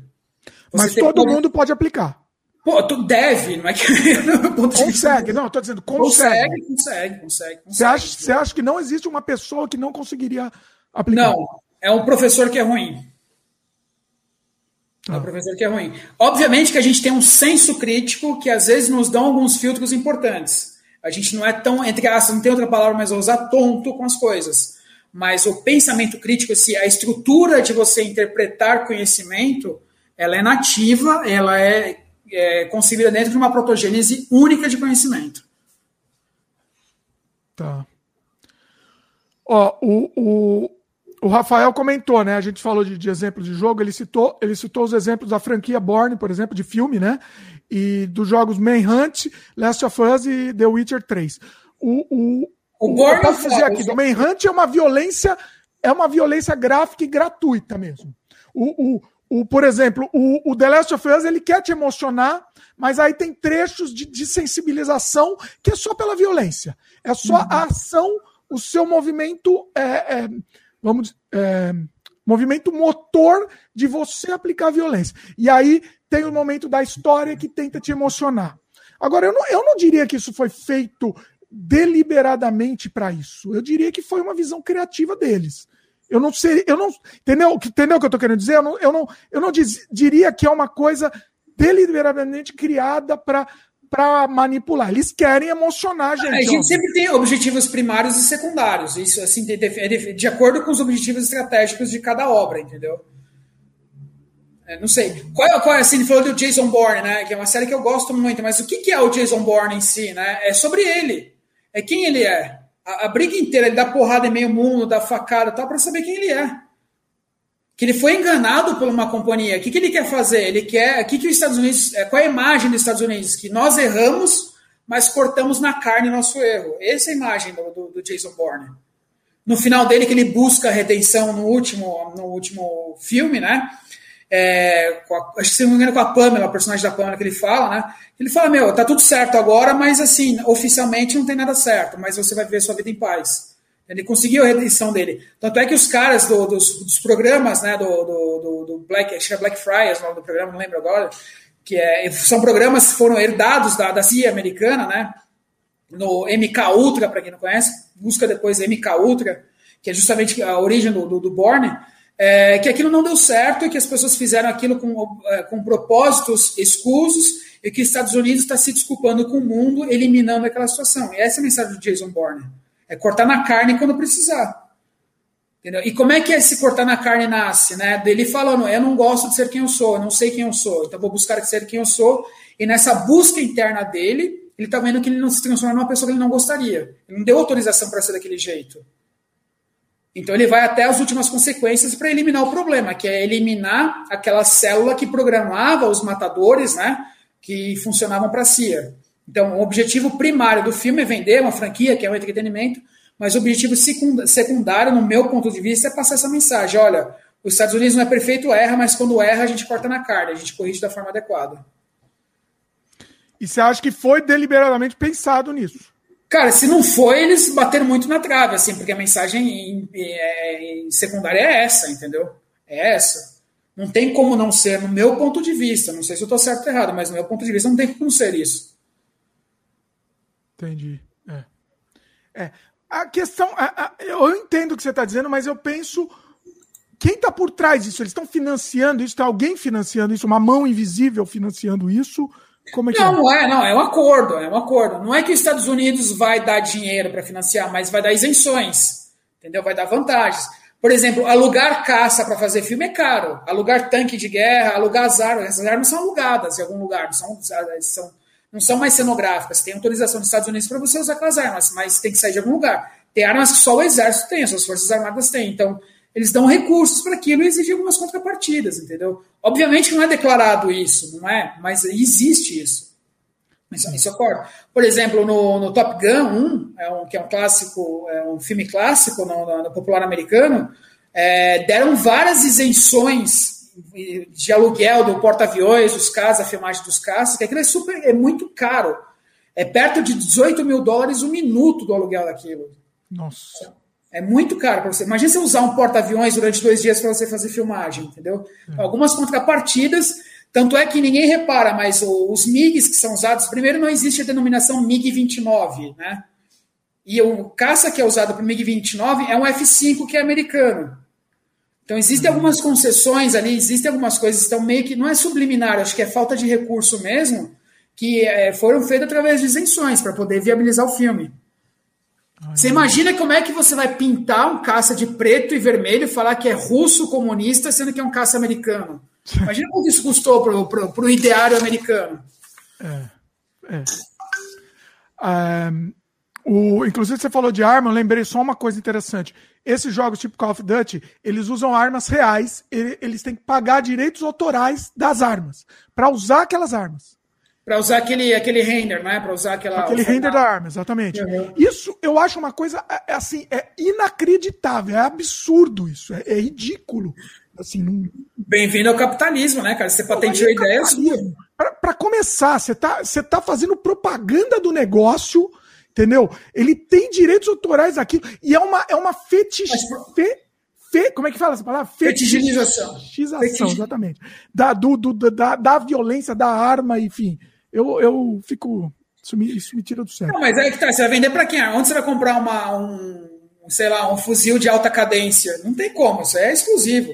Você tem que pagar é, o dinheiro. É, é, é para lavagem cerebral. É isso que isso tô, eu tô corroborando com a sua teoria aí, porque faz sentido. Faz sentido. Não, não justifica outra forma, entendeu? De ser no momento você paga direitos autorais, eu não sei se ele paga, alguém financia para eles, enfim. Tem dire... O que eu digo é que aquelas, aquelas armas que eles usam têm direitos autorais. Uhum. Né? Então é, é, complicado. O... Quer falar alguma coisa? Não, não, tranquilo. O, o Rafael Adão, Adão, perguntou aqui o, se o MK Ultra é real mesmo. Não é que é real, foi real, não deu certo. Ah. Não deu certo. Olha aí. Nossa, muito bom, muito bom, Daniel. Tem mais algum, alguma coisa que você acha que é importante falar aqui, pessoal? Nosso programa já tá, tá gigante aqui. Não, eu acho que foi legal pra caramba. Eu acho que merece um segundo capítulo aí, um pouco mais pra frente. E Sim. gostei de tudo e eu acho que eu ia pedir pro pessoal para se manifestar aí, se quiser falar alguma coisa, contribuir com a discussão. Vamos encerrar isso de forma bem positiva e bem colaborativa, de uma certa se, forma. Se der para ser positivo depois de tudo o positivo é, né, cara? Foi uma grande exposição de ideias, uma vitrine não, de não, ideias. Não, tô brincando. Foi, foi positivo. Foi, eu acho que, que foi positivo, sim. Pessoal, comenta aí. Se quiserem comentar alguma coisa, perguntar alguma coisa, aproveita aí os, os últimos momentos aqui. Uh, se manifestem se alguém tiver alguma, alguma coisa para comentar. Mas muito bom, assim, Daniel, muito bom. Dá um, dá um fechamento aí, que mais, só para poder alinhavar a coisa que a gente falou. Eu acho assim, procurem coisas, procurem conhecimentos que te tirem do óbvio, sabe? Procurem conhecimentos críticos, né? É, procurem, vamos ser bem sinceros, assim, procure alguma forma de entender o pensamento crítico e tente aplicar isso na sua vida para você ver o resultado que você vai conseguir, sabe? Não custa nada, não é de graça, o pensamento crítico está de graça, tem muito conhecimento aí, bom, de qualidade, é, disponível, só que você tem que pagar o preço para implantar isso na sua vida e, e precisa de muita disciplina. Sabe? Você vai ver que a vida vai ser diferente, você vai contribuir de forma diferente, você vai inter, interagir de uma forma mais, mais completa, mais consciente. E eu venho pregando isso há muito tempo. Assim, eu, tô eu meio que evangelizo, de certa forma, faço proselitismo, se a gente for falar de religião, em nome do, do, do, do pensamento crítico, assim, sabe? Ajuda a sua religião é um pensamento crítico. que Platão não nos ouça, que eu falo, tá tudo errado. Mas é, eu falo assim, a mensagem que eu deixo assim, procurem, sabe, criticar coisas, né? É, criticar vem de duas coisas, critério e criatividade. Então, tenha critério e seja criativo no que você faça. E se tiver oportunidade, aplique o pensamento criativo na sua vida. Existem diversas formas, todas muito boas, todas complementares, mas todas calcadas em filosofia, isso é mais importante. Ó, inclusive, complementando o que você está falando, o Rafael está perguntando né, sobre os caminhos para quem quer buscar e adquirir o pensamento crítico. É, um dos nossos planos, né, dos meus dos planos da, da minha empresa, é justamente fomentar, assim, forne poder fornecer esse tipo de treinamento hoje. É, existem alguns mecanismos internacionais ainda que a gente está né, preconizando para que as pessoas, nossos futuros estudantes, tenham o que há de melhor dentro do pensamento crítico, e isso demora um pouco gente está fazendo com, com calma, parcimônia, mas com ritmo, né? E existem é, fontes livres ainda, muitas fontes boas, livros, literatura, é, livros incríveis de, de, pensamento crítico que você pode começar, que seja um, um bom caminho, tá? Tem o Pensamento Crítico para Leigos, que é um livro excelente, excelente, tá? É o For Dummies, da série For Dummies, que é assim... Ah, é ele... da série For Dummies mesmo, aquele amarelinho. É, exatamente é, assim, é excelente, eu recomendo muito. Não estou ganhando nada, não tenho nada com esses caras. É, e sou uma pessoa muito arraigada em avalizar, né, endossar coisas, mas esse livro eu recomendo sim, com certeza. É, a gente tem um preconceito, a pessoa tem preconceito com, esse, com essa série aí, mas é, é tem alguns livros bons. Não, né? tem que ter, você tem que usar o pensamento crítico para não ter preconceito, para dar a chance de usar o livro, entendeu? Olha aí, você já começa usando o pensamento crítico nessa hora. Boa. O, o Rafael ainda comentou aqui, né, que essa habilidade é muito importante para passar para os nossos pequenos. Pois é. é. essencial, cara. Nos Estados Unidos, as escolas já começam a passar pensamento crítico no jardim da infância. Olha! É, é isso é. É assim, eu, é. Eu, eu faço isso é, é, é, inconscientemente, talvez. Eu passo isso para as crianças assim diariamente, inconscientemente mesmo. Eu não, não, não tinha é, Mas aí eu vou te provocar agora, sabe? O pensamento crítico que você acha pode ser o seu pensamento crítico. O seu ponto de vista e o pensamento crítico em si, isolado, ele não é meu nem seu, é o conhecimento que está lá. É o que uhum. você acha que eles devem aprender, não necessariamente isso é pensamento crítico. Se você não está aplicando os preceitos do pensamento crítico. O preceito base, você falou aí, né? Basicamente é, é perguntar o óbvio. É isso? É pergun não, isso? Não, isso é o pensamento socrático. O pensamento crítico vai muito mais além disso. Existem várias formas de pensamento de você navegar dentro do conhecimento. Existem diversas formas, diversas técnicas. Mas o, o, o perguntar o óbvio já ajuda, né? Já, começa... já ajuda, já bastante. Já ter clareza, né? É perguntar o óbvio e perguntar com precisão também. Dá um é, exemplo aí. Dá, dá só para. Só pra... Você falou já, mas eu ia pedir exemplo, eu acabei não pedindo. É, pergunta o óbvio pro, pro Dimitri, né? É, o que, que te faz feliz? Nossa, é, é, o óbvio que a pessoa vai ter que entrar no âmago da alma, né? Pra... É, é, é, complicado, é complicado. Eu não vou nem responder se eu, eu, eu, eu gosto. Funciona, funciona. Olha só. A gente podia fazer um podcast só de, só de perguntar o óbvio, e aí a coisa vai, a coisa vai longe. Né? Vai, vai muito longe, cara. Muito Isso é longe. é interessante. Isso é interessante. É... Peraí, tinha mais um comentário aqui. A da, da Adriana Rosa, ela falou que foi incrível, uma grande vitrine de ideias mesmo. Obrigado, legal, foi legal, foi legal. Muito, muito bacana. É, não, muito bom. Assim, o Daniel vai voltar logo, logo. Em, em breve, assim, a gente tá, tá, preparando uma surpresa aí, por isso que a gente nem, nem falou muito aqui da, da surpresa que logo, logo vai, vai, vai, vai nascer, né, Daniel? Vai, Com logo, certeza. O, o Rafael também comentou aqui, muito obrigado, Daniel, Dimitri, pela pauta, é, pela pauta e atenção, é?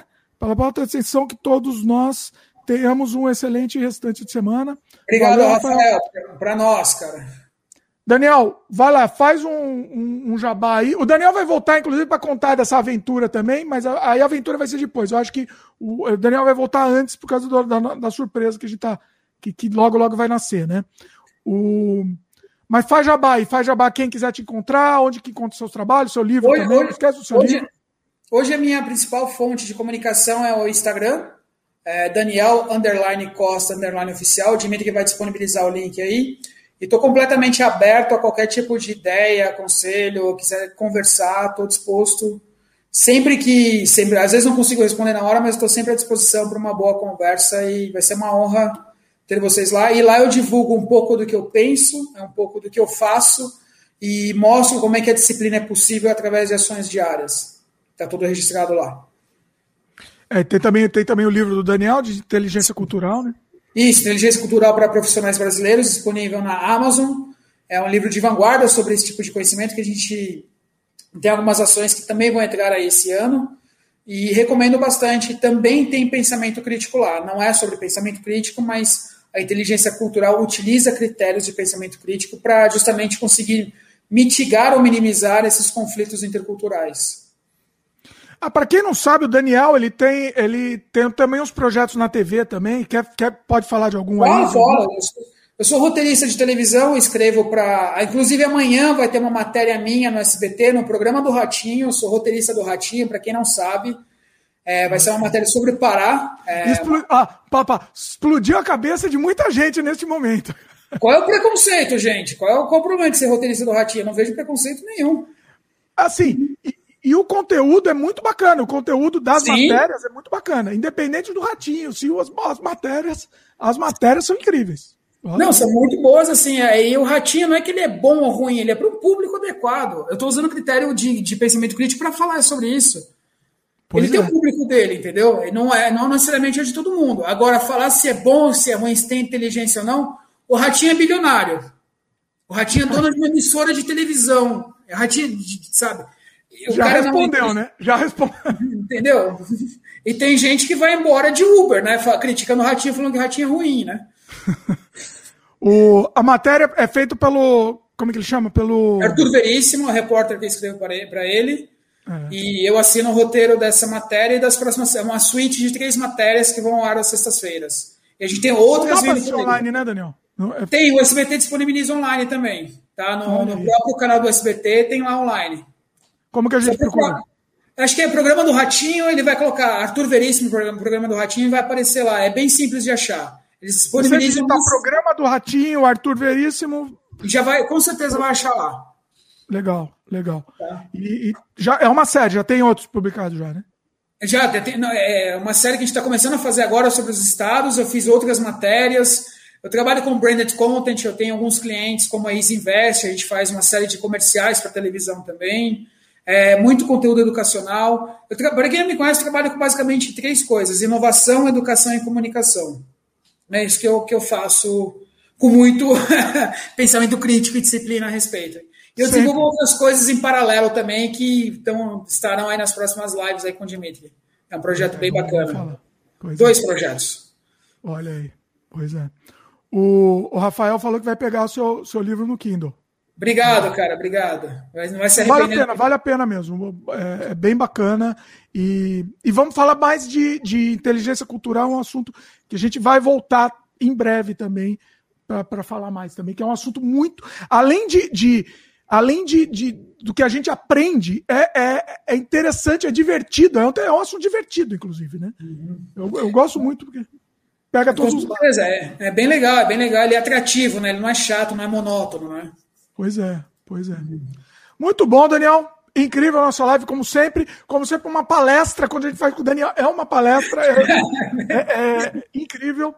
Depois eu, eu, mando a conta da análise para você, tá? Depois manda a conta, é, eu, eu vou, agora você vai fazer eu não dormir, que agora eu vou ficar pensando na Então deu certo, deu tudo certo. Deu, se, você não, se você tá incomodado comigo, deu tudo certo, cara. Conseguiu, né? Tá pago, inclusive. Tá já, já conseguiu. Exatamente. Muito bom. É isso. Então o Daniel vai voltar aqui em breve. Pessoal que está assistindo, lembre de dar um like aí pra gente, muito importante. Se inscreve no canal se ainda não é inscrito, clica no sininho de notificação, considere se tornar membro do canal. Quem quiser apoiar o conteúdo que a gente faz, além disso, você vai é, receber conteúdo exclusivo, né? Pensa nessa possibilidade, dá uma olhada lá sem compromisso no conteúdo que a gente já tem é, para os membros, né? Mas se, se, puder, né? Se não puder, continua acompanhando a gente por aqui, que a gente fica feliz. Tá? É, é, isso que. É, é, o, é, o, nosso pagamento. É, mensagem, né? é, isso daí, exatamente. Passar a mensagem aqui. E é isso. Valeu, pessoal. Daniel, valeu mais uma vez. Se cuidem, obrigado a quem participou da live aí. Fiquem bem até a próxima. Até a próxima. Valeu. Um abraço, que se cuida. Valeu, Daniel.